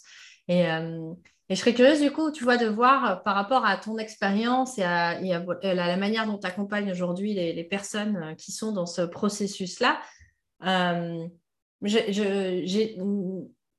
observation, c'est qu'il y a comme différents processus de résilience, de comment voilà, se reconstruire après un choc quel qu'il soit toi, de, dans ta manière de toi réagir, même si j'ai déjà des pistes, hein, vu ce que tu nous as raconté de, son histoire, mais toi, dans ta façon de réagir, ou dans ton observation, il y a ta façon de réagir, on va même profiter de l'occasion, tu as ta façon à toi de réagir, et puis euh, la façon que, que, que, tu observes, il y a peut-être une autre stratégie de résilience que tu as pu observer en disant, ben voilà, il y a comme euh, une, deux ou trois voies, enfin après, on a tous nos processus différents, mais je pense qu'il y a quand même tu vois, des grandes étapes ou des grands points, de, des points communs Déjà, toi, comment est-ce que face à l'adversité, on va dire avec un grand, avec un grand A, comment est-ce que tu as tendance, toi, naturellement, à, réagir et à rebondir et te reconstruire? Un vaste sujet. Euh, moi, je crois que c'est un moment. La, première étape, c'est un moment de, de, reconnaître en fait euh, hmm reconnaître que, ben, je suis un être humain, c'est difficile, je suis larguée, je suis paumée, je ne sais pas où j'en suis, et c'est OK avec ça. Et, euh, je suis, oui, je suis vulnérable. Et, pour moi, la vulnérabilité, c'est aussi une force, euh, d'un moment donné, une force aussi d'intelligence. Et, moi, je le vois tous les jours quand les personnes arrivent à moi et de dire, euh, une espèce de petite flamme à l'intérieur de moi qui, est toute fragile. Je, sens qu'il y a un truc que je protège là vraiment, mais je reconnais que je suis, je suis à la ramasse et, et, euh, je suis perdue et, euh, je reconnais, il y a une espèce d'authenticité avec mes émotions. Mmh. Euh, je, reconnais que, que je reconnais que ça va pas et, et, et je, je c'est déjà reconnaître ça parce qu'on peut être dans le truc non non non tout va très bien et, euh, et moi j'ai besoin de personne et, euh, et, euh, des fois on m'écrit ça c'est super vos vidéos mais moi je fais mon deuil toute seule ok mais moi pour moi il y a autant de, de il y a autant de chemins que, que, que de personnes en fait forcément mmh. mais c'est vrai que dans ce que je vois il y a, y, a, y a cette étape de je reconnais que je suis à des fois, c'est quatre mois de deuil, des fois, c'est un an, deux ans, trois ans, des fois, cinq ans. Moi, j'ai déjà accompagné des personnes qui ont cinq ans de deuil. Euh, euh, je reconnais que là, euh, il y a un truc qui bloque, il y a un truc, je ne sais pas, je suis paumée. Donc, déjà, la première étape, c'est je reconnais ce qui m'arrive. Et, mais en même temps, derrière, j'ai espoir que, que je ne vais pas tout le temps être dans cette situation-là. Donc, qu'est-ce que je fais? Qu'est-ce que c'est aussi aller demander de l'aide concrète. Euh, euh, mais l'aide concrète, c'est pas forcément un thérapeute, mais dire à, ses proches, ben là, je suis à la ramasse, j'ai besoin que tu m'aides à faire les courses, je veux que tu me prennes les enfants euh, deux, trois jours pour souffler. je, reconnais, reconnaître en fait sa douleur et, et, savoir que je ne vais pas comme ça toute ma vie comme ça, mais je reconnais. Moi, je trouve que c'est la première étape d'être honnête avec soi-même. Euh, vraiment. et... Dans ce que tu disais aussi, dans, dans, avec, et même avec l'exemple de la dame là, dont tu parlais, euh, mais dans la première phase, quand tu disais, tu es en pilote automatique. Donc, il n'y avait pas de reconnaissance de ce qui était. C'est qu'à partir du moment où tu disais, il y avait un sentiment d'urgence qui a commencé, enfin, la souffrance était telle que du coup, tu dis, bon, bah là, je veux quand même. Euh, ouais. tu, comme tu disais, on m'aurait dit d'aller à Lourdes, j'aurais été. Donc, donc la première phase, c'est ça, c'est l'acceptation finalement de sa vulnérabilité, de son, de son désarroi, de ses émotions. Enfin, c'est la première phase finalement, c'est accepter que ah bon bah là peut-être que ça va pas, ça va pas aussi bien que ce que je voudrais me raconter en mode. Euh, tu parlais du mode warrior et tout. Ouais non c'est bon, je peux faire seule, je vais m'en tirer, euh, tout passe, mais un peu dans la force comme ça. Alors que là il y a un moment où on dépose les armes et qu'on se dit, bon, bah là, en fait, euh, euh, ouais, là, en fait, j'ai besoin d'aide, j'ai besoin, et quelle qu'elle soit, l'aide, finalement, j'ai besoin de soutien, ou en tout cas reconnaître qu'on euh, on n'est pas dans une posture de combattante, mais plus dans une posture de, bon, bah là, j'ai un peu morflé quand même. Quelque chose comme ça. Ouais, et ça veut dire aussi être moins dans, l'action, mais, mais mm. d'être plus dans. dans euh, j'ai le droit aussi de prendre soin de moi. C'est ça. Mm-hmm. J'ai le droit aussi de. de... Ce qui m'est arrivé, c'est pas anodin. C'est pas être dans euh, le drama queen, euh, c'est terrible, voilà. Mais c'est c'est pas anodin et c'est reconnaître vraiment ça. ensuite, moi, je trouve que c'est important de, comprendre ce, processus de deuil parce que pour lui faire confiance, pour savoir mmh. qu'on n'est pas fou, qu'on n'est pas folle, c'est aussi de comprendre ça. Donc, avec des mmh. lectures, avec peut-être des vidéos, avec, euh, avec mon livre, avec euh, ce que vous voulez, mais, mais de, comprendre comment ça se passe et que c'est un, processus qui est intime, effectivement, mais qui est tellement universel. Euh, en mmh. lisant des témoignages de personnes qui sont passées par là aussi. Et, euh, de, reconnaître ça. Euh, après, il n'y a, pas de méthode, mais moi, c'est sûr que de, reconnaître ça en toute ouais, en, toute authenticité, de, comprendre comment se passe le processus de deuil, d'avoir des repères, de savoir où on en est dans notre deuil, mhm. d'accompagner ce corps qui morfle aussi, parce que euh, mhm. souvent la, la, voie royale, euh, et particulièrement en France, on, envoie tout le monde chez le psy, alors c'est super. Moi, je, je, travaille avec beaucoup de psys, mais quand ils sont euh, aussi formés sur le processus de deuil, parce que euh, euh, on leur dit, euh, bah, comme l'entourage, bon, maintenant c'est bon, ça fait un an, maintenant tu vas te bouger le cul et c'est pas normal et il y a un problème, il y a une pathologie. Moi, j'ai beaucoup de personnes qui arrivent en me disant, j'ai un deuil pathologique parce que ça fait un an et demi et que, et que je suis pas bien. C'est pas un deuil pathologique, c'est un deuil. Point barre. Deuil pathologique, il y a 5% de la population qui a un deuil pathologique. Souvent, c'est des gens qui avaient déjà une pathologie psy au départ. Donc, donc, c'est vraiment de, savoir aussi à peu près où est-ce que j'en suis, qu'est-ce qui se passe dans mmh. ma psyché, qu'est-ce qui se passe dans mon corps. Donc ça, ça rassure énormément. Et mmh ok, je suis normale, je ne vais pas être dans cet état euh, tout le temps, toute ma vie. Mmh. Et euh, même s'il n'y a pas de recette magique, il y a des choses qui aident, il y a des rituels qui aident. Qu'on va, moi, je, je, les impose pas aux personnes. On réfléchit ensemble de, à partir de qui ils sont, de, quel mode de vie ils ont, euh, comment ils peuvent faire. Mmh. Euh, des rituels qui vont être aussi des repères comme ça au quotidien. Et puis, euh, le deuil, c'est une remise en mouvement, en fait. On se remet en mouvement pas à mmh. pas, étape après étape. Donc, qu'est-ce, que, qu'est-ce qui pourrait t'aider dans ta vie quotidienne? Ben, tiens, avant, je faisais ça, ok. Euh, euh, avant, je sais pas, moi, ce qui m'éclatait, c'était aller voyager avec mon conjoint. Ben, il n'est plus là. Ben, les voyages, pour moi, c'est mort, quoi. C'est fini, je veux plus.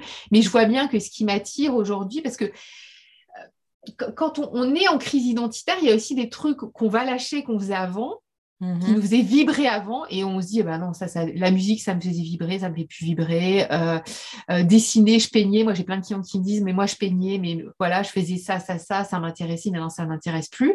Et qui vont se redécouvrir aussi, qui vont mhm. expérimenter. Moi, j'encourage beaucoup mes clients à, expérimenter des choses. Euh, et, dans le groupe, ben, c'est sûr, il y en a une qui va des fois, c'est un peu. ils se contaminent entre eux. C'est ah, j'ai essayé les arts martiaux, le truc improbable. Euh, j'ai essayé ça, ouais, ça m'a trop éclaté. Je pensais jamais que. J'ai essayé la danse du ventre. Donc, un truc.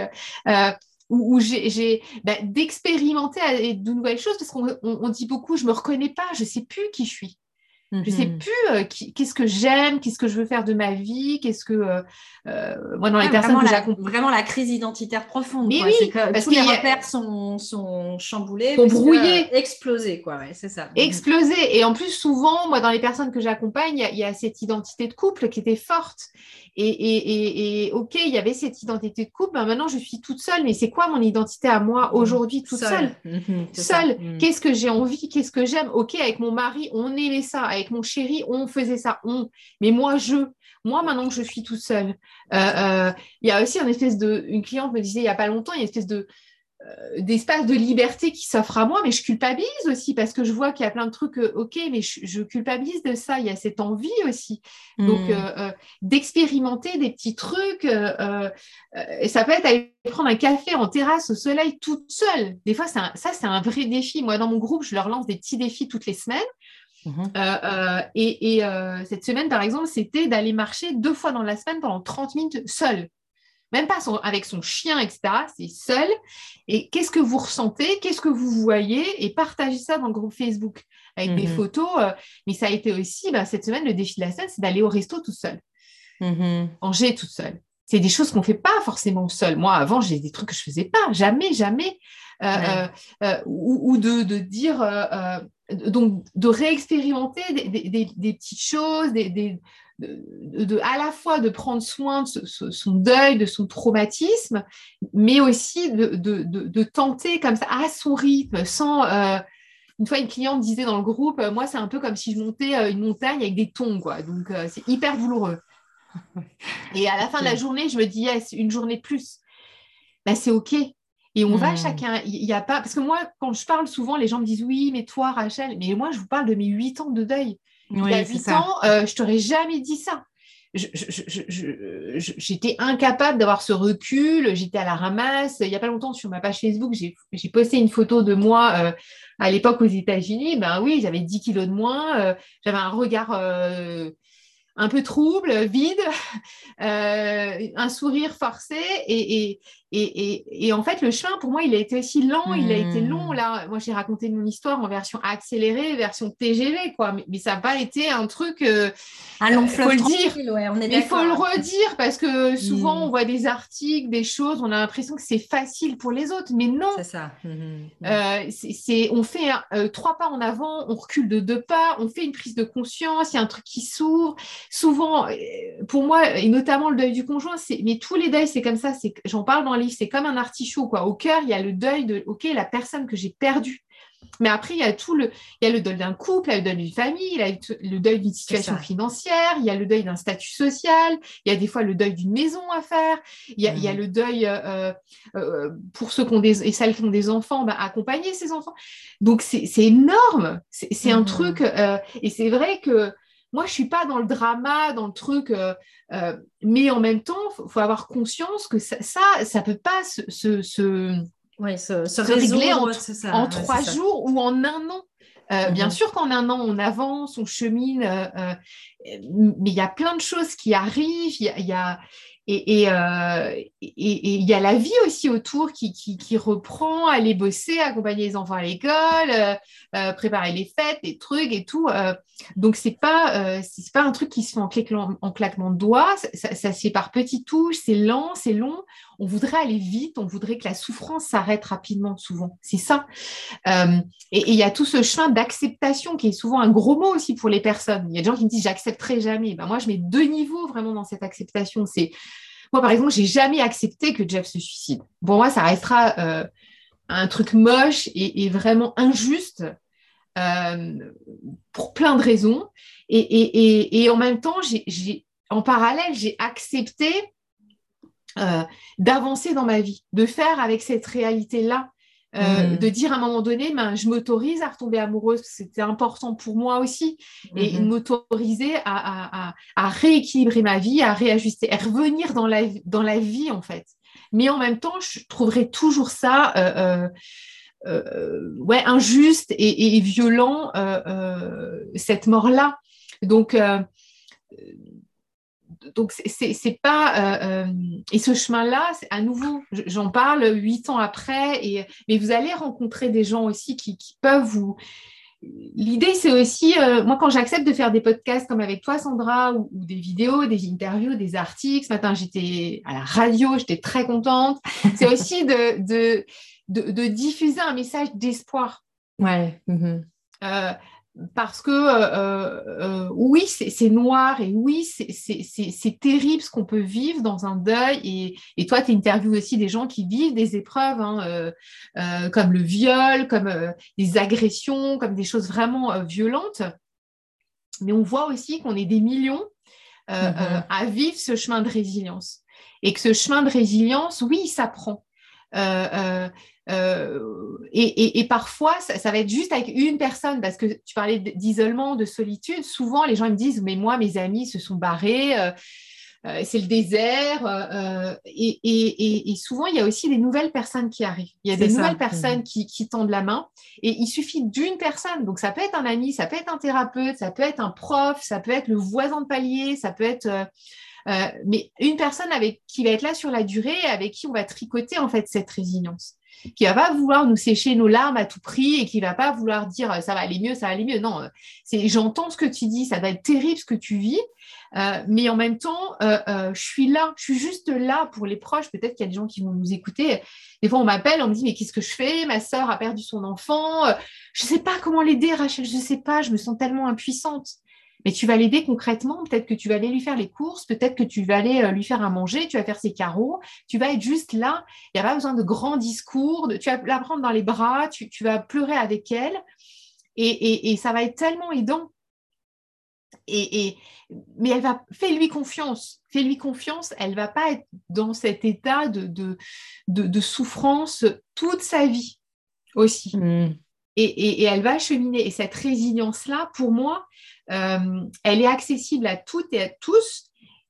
Il faut y croire un peu, c'est sûr, et être entouré aussi. C'est sûr que être entouré par des gens qui, ont fait ce chemin, qui ont ouvert cette voie, euh, qui peuvent témoigner de ça, c'est, moi je trouve, alors c'est peut-être personnel, mais j'entends aussi beaucoup de mes clients le dire, c'est aidant, c'est aidant, c'est, c'est, euh, c'est porteur, c'est ça peut être apaisant et, ça, euh, euh, même de lire des fois, euh, il y a un monsieur qui me confiait ça l'autre jour, où il a lu des témoignages de, personnes, alors il y en a encore quelques-uns qui sont vivants, mais qui ont vécu par exemple dans les camps de concentration et, mhm. qui ont été rescapés, qui témoignent aussi très, cette résilience-là. Et, et, moi, je trouvais que je me serais jamais permis de conseiller un livre sur les, les, témoignages de, de, rescapés de camps de concentration, mais lui, il me disait, moi, ça m'a vachement aidé de, voir tout le chemin que cette personne elle a fait mmh, mmh. et, et, que ce, ce, monsieur dit écrive ce livre et dise ben, ben c'était l'horreur ce que j'ai vécu. Mais en même temps euh, euh, je suis debout et il y a une force de vie qui s'est dégagée de ça et ça peut paraître un peu plat et un peu euh, mais je pense que ça fera écho. Quand tu l'as vécu, euh, ça fait écho autrement que. C'est comme tu sais, cette phrase sur les réseaux sociaux qu'on voit. Euh, euh, moi, pendant longtemps, je voyais ça et je, trouvais ça un peu bateau. c'est une espèce de, proverbe, ouais, de proverbe, je ne sais même pas qui il est. les, les, vivants ferment les yeux des morts et les morts ouvrent les yeux des vivants. Ben, il y a dix ans, quand je disais ça, ouais, ok, voilà. Mais aujourd'hui, ça, ça me parle tellement Mmh. Euh, euh, et, oui, ça nous ouvre sur une autre dimension, ça nous ouvre sur la spiritualité, ça, ça peut être aussi hyper aidant pour une reconstruction. Euh, de, Moi, je crois que cette résilience, on ne la fait pas seule. on a un chemin intérieur à faire seul, mais on, l'a fait aussi avec des personnes qu'on va croiser sur notre route, qui vont nous présenter d'autres personnes et qui, euh, euh, ce contact humain, la confrontation aussi aux autres, elle est, euh, elle est aidante aussi dans une résilience. Il n'y a, pas à se comparer parce qu'on est tous à des rythmes, à des mmh. chemins différents, mais il y a à s'enrichir parce que pour les personnes endeuillées, en tout cas, il y a autant de chemins que de personnes endeuillées. et, et, et, tout est valable, j'ai envie de dire, dans le deuil. Tout est, c'est répondre à ses besoins, écouter ses besoins, partager ses besoins à son entourage. Et euh, il y a tout à créer, il y a, y, a, y a, vraiment... Euh, euh, tout est possible aussi. Il n'y a pas de trucs bizarres. Des fois, on me dit, ah, je fais ça, c'est un peu... Il n'y a pas longtemps, une dame racontait, son mari est décédé, elle a un petit garçon de 5 ans, et son petit garçon de 5 ans tient à ce que tous les mercredis, il monte un, il fait une, sculpture, un truc en Lego euh, pour son père qui va déposer sur la tombe. Et elle dit, la tombe est remplie de Lego. Elle dit, les gens, ils doivent se dire, cette famille est complètement folle. Euh, et cette mère est complètement folle d'amener son fils de 5 ans au cimetière. Ben non, euh, ce môme, il a compris, son rituel à lui, c'est ça, et c'est aidant. Et mhm. en, aucune mesure, il nous, ça l'apaise, ça l'aide. Il a, il a très bien compris que son père était là et, euh, euh, et pour lui, c'est aidant. Et d'ailleurs, quand il sort du, du, du du, du, cimetière, euh, il dit toujours à jamais, moi je suis super content d'avoir donné, je suis super content d'avoir donné ça à papa, avoir fait ce truc en Lego, c'est pour lui.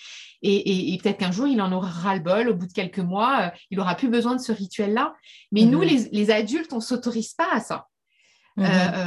on s'autorise pas à, à, ça, à, Bon, il y a plein de gens qui me confient, qui me disent, mais moi, tous les jours, euh, je, parle à mon conjoint à voix haute. Euh, et, ça, c'est aidant d'avoir une photo de, celui qui n'est plus là, d'installer dans sa maison un petit, euh, une petite table avec une bougie, de parler, de raconter sa journée. Euh, c'est pas un truc tordu et tout. L'expérience montre que c'est un rituel sécure qu'on va mettre en place tous les jours au quotidien et qui est apaisant. Euh, c'est intéressant parce que tu vois, moi, ça me fait penser à tu vois, tous ces rituels ou cette sagesse, on va dire, euh, universelle, hein, parce que comme tu parles, le sujet de la mort, en fait, est universel. Mais tu vois, au Mexique, euh, typiquement, mm. ils ont un rapport à la mort qui est complètement différent. On va avoir des, des hôtels, effectivement, dans les maisons pour honorer nos ancêtres, etc. Oui, ils sont morts. Et c'est pas un truc glauque, c'est pas un truc, oh là là, en train de ressasser, je sais pas quoi. Non, c'est honorer la mémoire de nos défunts, leur, mm. leur faire des offrandes, etc. Donc, euh, et, c'est vraiment cette notion de que je trouve intéressante aussi que tu amènes, c'est cette notion de s'autoriser avec des rituels. On va être là, ouais, mais c'est pas très, c'est pas, c'est pas très rationnel tout ça. Ou là, je suis peut-être en train de perdre la. Tu vois aussi cette peur du, du, du quand dira-t-on, de, mmh. de, de, ah là là, est-ce que c'est bien normal? Est-ce que je suis pas en train de devenir euh, fou, folle? Mm. Euh, et puis, ce que tu disais aussi avec le tout est possible, parce que euh, pour moi, bah, le podcast, c'est OK, la résilience, le sujet de, prédilection, on va dire c'est comme ça, mais mm. je trouve que la résilience amène souvent à cette divergence, justement, à cette ouverture vers Ah ben tiens, à partir du moment où tu as fait ce processus, où tu as donné plusieurs ingrédients, hein, donc moi j'ai retenu, ben voilà, euh, quelque part, il y a cette notion d'espoir.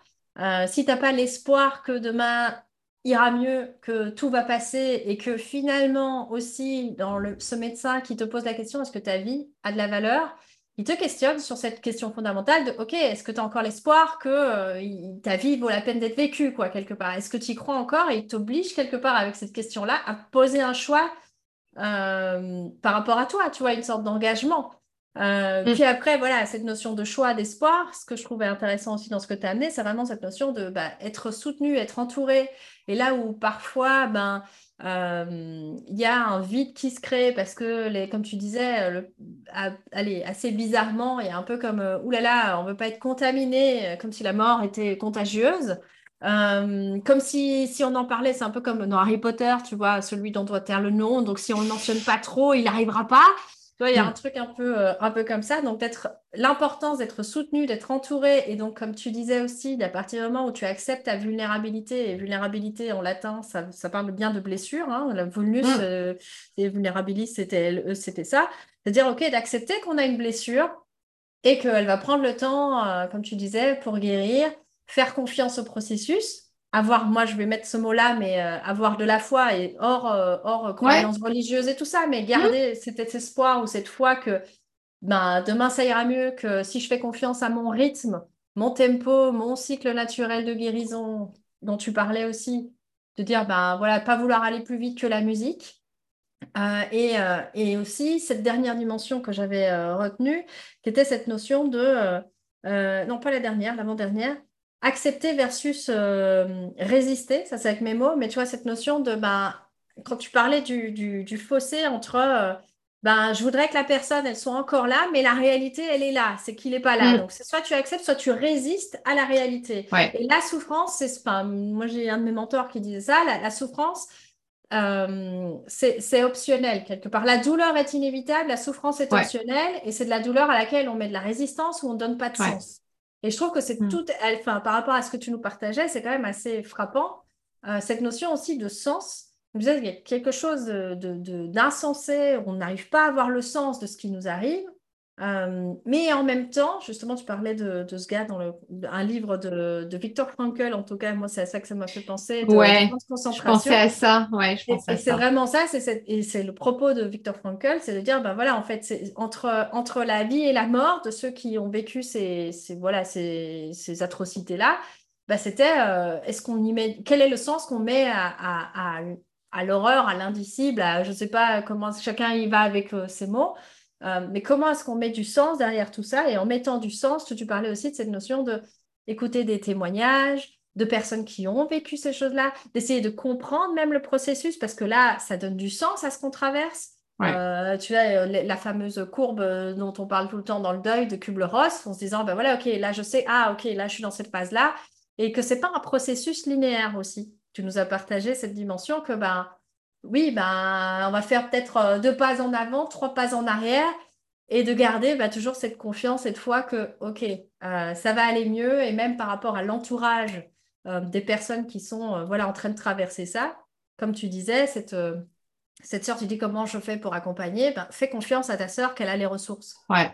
Mm. Et ça, je trouve ça aussi assez, ou comme tu disais toi, ça avait été hyper soutenant ou aidant pour toi quand quand bah, ton environnement de travail euh, professionnel continue à te faire confiance, mm. comme pour dissocier euh, la partie compétence de ce que tu traversais, de l'humaine que tu étais. Donc, mm. euh, je crois qu'il y, a pas mal de voilà d'éléments que tu nous as voilà partagés qui, qui font qui font écho. Et je ne sais pas si toi, bah là, là j'ai résumé ou synthétisé avec mes mots, mais mm. voilà pour les personnes qui nous écoutent, quels seraient les les, trois grands apprentissages que tu aurais envie de, transmettre, les pépites quelque part que tu aurais envie de transmettre en disant, OK, bah là, euh, avec l'échange qu'on a eu, ce que j'aurais vraiment envie que les auditeurs retiennent, ce serait, euh, enfin, je dis trois, mais peu importe, il n'y a pas de, chiffres. Qu'est-ce que tu as vraiment envie de, passer comme message à travers, euh, à travers ton expérience et notre échange aujourd'hui, Rachel? C'est autorisez-vous à vraiment à aller, euh, à aller vers, vers les autres, vers des personnes qui, qui peuvent vous, vous, guider, vraiment, euh, qui peuvent, des personnes qui, qui, vous inspirent, des personnes qui, euh, moi, je crois fort à cet entourage, je reviens là-dessus, mais c'est mhm. vraiment pour moi capital. Et peut-être qu'il y a des personnes qui nous entendent et qui, souvent, on me dit, mais moi, il n'y a personne, Rachel. Il n'y a, a, personne. Il n'y a personne. et en fait, il y a toujours quelqu'un. c'est qu'on ne voit pas la personne, ou il y a des mains qui sont tendues, mais on se dit non, euh, c'est pas la bonne personne. Dans mon livre, je donne l'exemple d'une cliente euh, euh, qui, a, des, jumeaux et qui, à l'époque, qui, se retrouve seule, son mari décède et, c'est une famille de footeux, c'est toujours le père qui emmène les enfants au foot le samedi et tout. Et la première fois qu'elle doit emmener les enfants au foot seule, il y a les voisins qu'elle connaît à peine qui sonnent à la porte et qui lui disent on, sait que ton mari est mort, on se connaît peu, mais nous aussi, on va emmener nos enfants au foot. Si tu veux, on vient avec toi. Et elle, par fierté, elle dit euh, non. D'ailleurs, elle le confie au groupe et tout. J'en parle ouvertement parce qu'elle m'avait autorisé à le, partager dans le livre. Non, non, euh, par fierté, elle dit euh, je, vais me démerder tout seul, pas besoin et tout. En fait, elle arrive au stade, elle a sa casquette vissée sur la tête, les lunettes de soleil, elle voit tout le monde dans les gradins, ses enfants vont au, vestiaire et elle, elle sait pas où se poser. quoi. Et elle a l'impression que tout le monde la regarde et elle commence à pleurer et tout. Et en fait, qui elle voit? Qui elle voit dans les gradins? Les voisins qu'elle avait envoyés bouler, qui étaient quand même venus et qui lui font signe. Et en fait, elle s'installe entre euh, le gars et la nana au milieu et elle dit ce truc absolument énorme. Elle dit eux, ils étaient là pour moi et moi, j'étais là pour mes garçons. Et, elle disait au groupe euh, euh, ne refusez pas. Elle dit ces gens-là, je ne les connaissais pas. Et elle dit c'est devenu des super amis et, hmm. ils sont là sur la durée et, et j'aurais jamais parié que ces gens que je à qui je disais bonjour, au revoir. Donc, donc, euh, donc ça peut être un voisin de palier, une voisine, ça peut être. Euh, mais bien sûr, c'est aussi euh, s'adresser aux bonnes personnes parce qu'on n'est pas tous équipés émotionnellement pour accueillir aussi la douleur. Il y a des hmm. gens qu'on va repérer euh, euh, qui vont être bons pour euh, garder les enfants, qui vont être bons pour réparer la machine à laver, qui vont être bons pour, pour nous emmener au resto, pour passer une chouette soirée. Et puis, il y a ceux qui sont bons pour être là dans l'écoute parce que souvent, ils ont vécu eux-mêmes des, eux des épreuves de vie, parce qu'ils ont mmh. développé cette capacité de résilience-là. Mmh. Et, et, c'est aussi s'autoriser à aller vers certaines personnes-là. Moi, j'entends trop souvent, tout le monde s'en fout de mon deuil, les gens, ils comprennent rien, c'est des cons. mais on a aussi besoin c'est un job aussi, c'est presque, en tant qu'endeuillé, on doit faire de la pédagogie du deuil, moi, ce que je dis à mes clients. Donc, vous mmh. allez aussi leur rendre service en disant, bah, attends, ce que je vis, c'est normal, euh, en offrant des fois des bouquins sur le deuil. En, euh, donc, donc, de s'entourer, c'est vraiment hyper, hyper important. Mhm. Euh, c'est un truc sur lequel j'insiste, mais, mais, mais, mais, mais c'est aussi nous reconnecter aussi à la vie, aux autres. Ça demande de, de, se foutre un petit coup de pied aux fesses parfois, ça demande un effort, mais c'est toujours bénéfique. Et, et puis, bah, moi, le travail sur le corps, c'est sûr que c'est un peu aussi mon truc. Euh, c'est aussi de, prendre soin de ce corps-là, quoi, par toutes les méthodes que vous voulez, d'aller vous faire masser, d'aller faire du tai chi, d'aller faire, euh, euh, d'aller faire du vélo, d'aller marcher dans les bois, d'aller nager, des choses simples. en fait, on le voit très bien dans les études qui ont été faites, c'est que sur le long terme, c'est bénéfique. C'est mm-hmm. vraiment bénéfique parce que le corps, il prend cher quand on, quand, quand, quand on, quand on vit un deuil. On s'en rend pas compte parce qu'on est souvent coupé de notre corps. Émotionnellement, il y a beaucoup. Ouais, c'est ça. c'est un stress énorme et le corps, il fait face à cette adversité. Il bosse sur votre cicatrice. Donc, euh, donc euh, et ça, ça va vous aider. Des fois, on me dit qu'est-ce qu'il faut faire pour que mon mental, il se calme? Bah, Pour que ton mental, il se calme.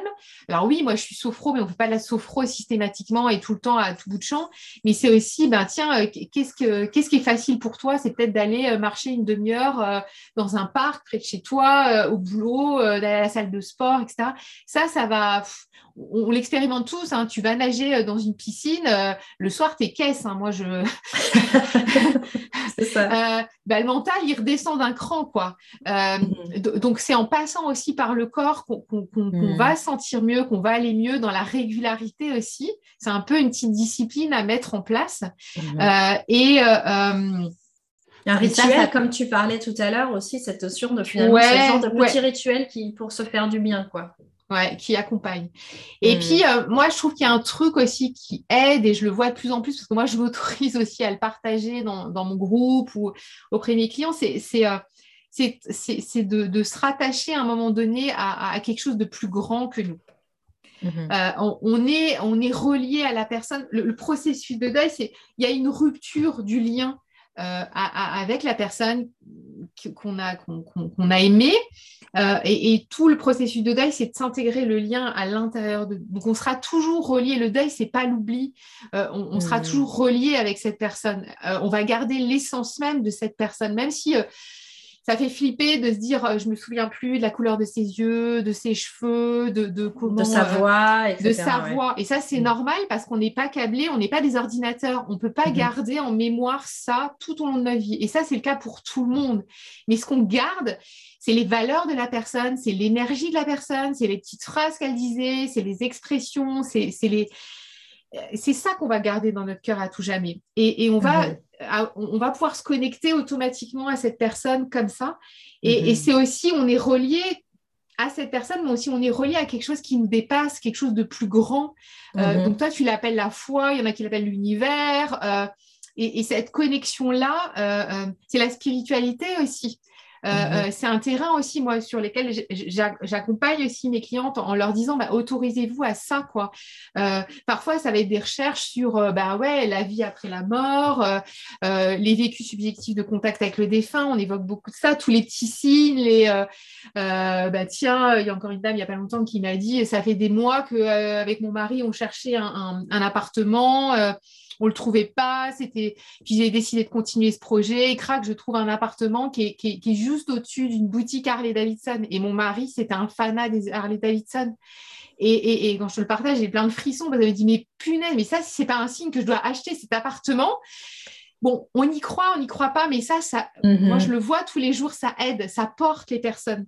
Mhm. Euh, d'ailleurs, on s'en fout de savoir si c'est vrai, si c'est pas vrai. Il y a pas ça. Est-ce que c'est soutenant Est-ce que c'est soutenant ou pas ou aidant pour la personne Finalement, c'est la seule vraie question. Mhm. Et c'est s'autoriser à ça, parce qu'il y a plein de gens qui me disent, mais moi, j'étais hyper rationnelle, je croyais pas à toutes ces conneries, ces machins et tout, et je m'ouvre à ça et et est-ce que je suis pas en train de déraper là dans un truc un peu bizarre? Ben non. Toute la spiritualité, ça peut être aussi la religion. Hein. Moi, je aussi des gens qui, qui, mhm, mhm. qui euh, euh, décident voilà, de, se convertir, de se baptiser. Ça peut être ça aussi, hein, qui peut être porteur, qui peut être aidant. Mais de croire qu'il y a quelque chose de plus grand que nous et que tout repose pas sur nous dans notre résilience. Mhm, Parce que ça, ça peut être aussi euh, on, euh, dans les bons conseils, euh, il faut que tu fasses ça. Il faut... Les gens se disent, mais merde, je fais pas les bonnes choses, je suis encore pas bien, il y a un problème. Non, il n'y a pas de problème. Il y a un moment donné, euh, c'est aussi faire, laisser faire les... C'est le deuil qui nous fait. Nous, on ne fait pas notre deuil. C'est le mhm. deuil vraiment qui nous fait, qui nous porte, et, et, et, et de croire qu'il y a autre chose de plus grand que, que, que la vie, oui, elle ne nous apporte pas que des merdes elle nous apporte aussi euh, d'autres belles choses derrière ça. Oui, d'y croire, et moi j'y crois fort. Mhm. Je t'aurais pas dit ça il y a huit ans, bien sûr. Euh, ouais, mais j'entends, c'est ça. Mhm. Et, et, de, de, de, croire encore que, que oui, euh, la vie, le hasard, les synchronicités vont, vont, vous amener les bonnes personnes au beau moment.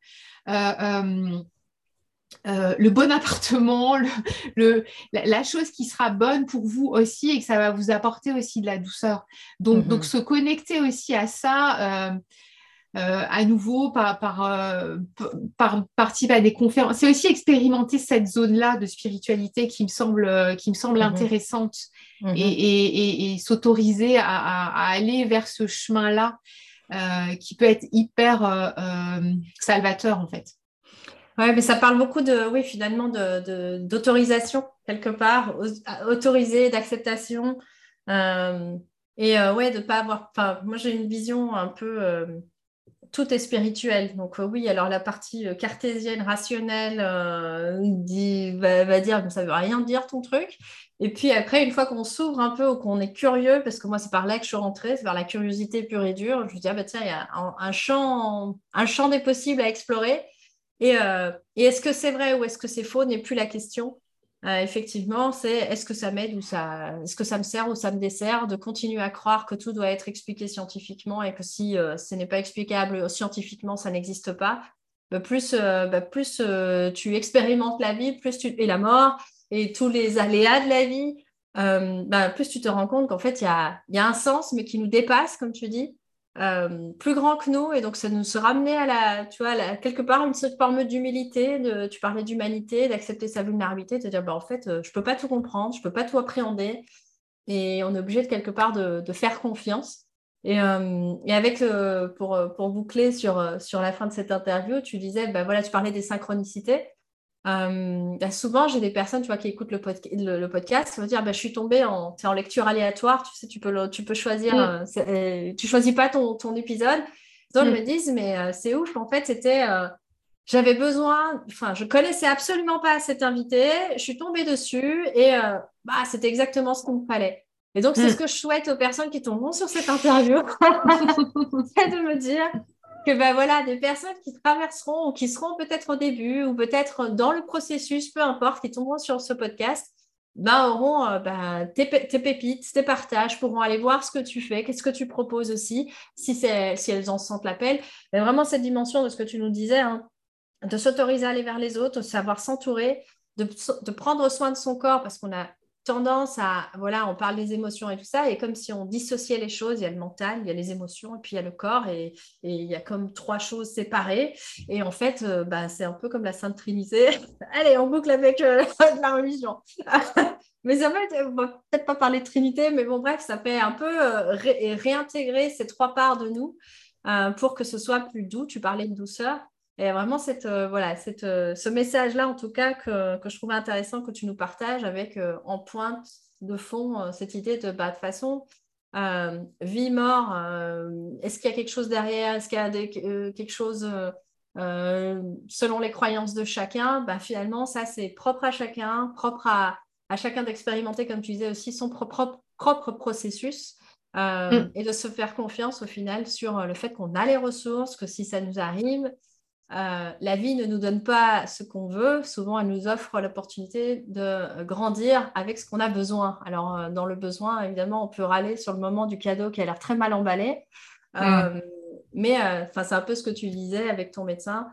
tu disais, bah, tu verras, la gratitude viendra, ou tu verras, en fait, plus tard, ça prendra sens. Et plus tard, tu diras, ouais, mais effectivement, de nos plus grandes blessures, finalement, on a nos plus belles, nos plus beaux trésors qui se, qui se révèlent par la mm. suite. Quoi. Donc euh, voilà, je ne sais pas si tu as encore un, dernier truc à ajouter ou est-ce que ça boucle bien la boucle? Tu boucles bien la boucle. J'ai plus qu'à te remercier pour ta confiance, pour cet échange euh, fort riche, j'ai trouvé. Mm-hmm. Merci, Sandra. Merci beaucoup, Rachel, en tout cas. J'espère que nos auditeurs auront euh, bah, plein de, pépites à en retirer. En tout cas, c'est ce que je leur souhaite. Et puis que la synchronicité fasse leur magie, comme d'habitude. et puis, ben, je te dis à très bientôt, Rachel. À bientôt, merci.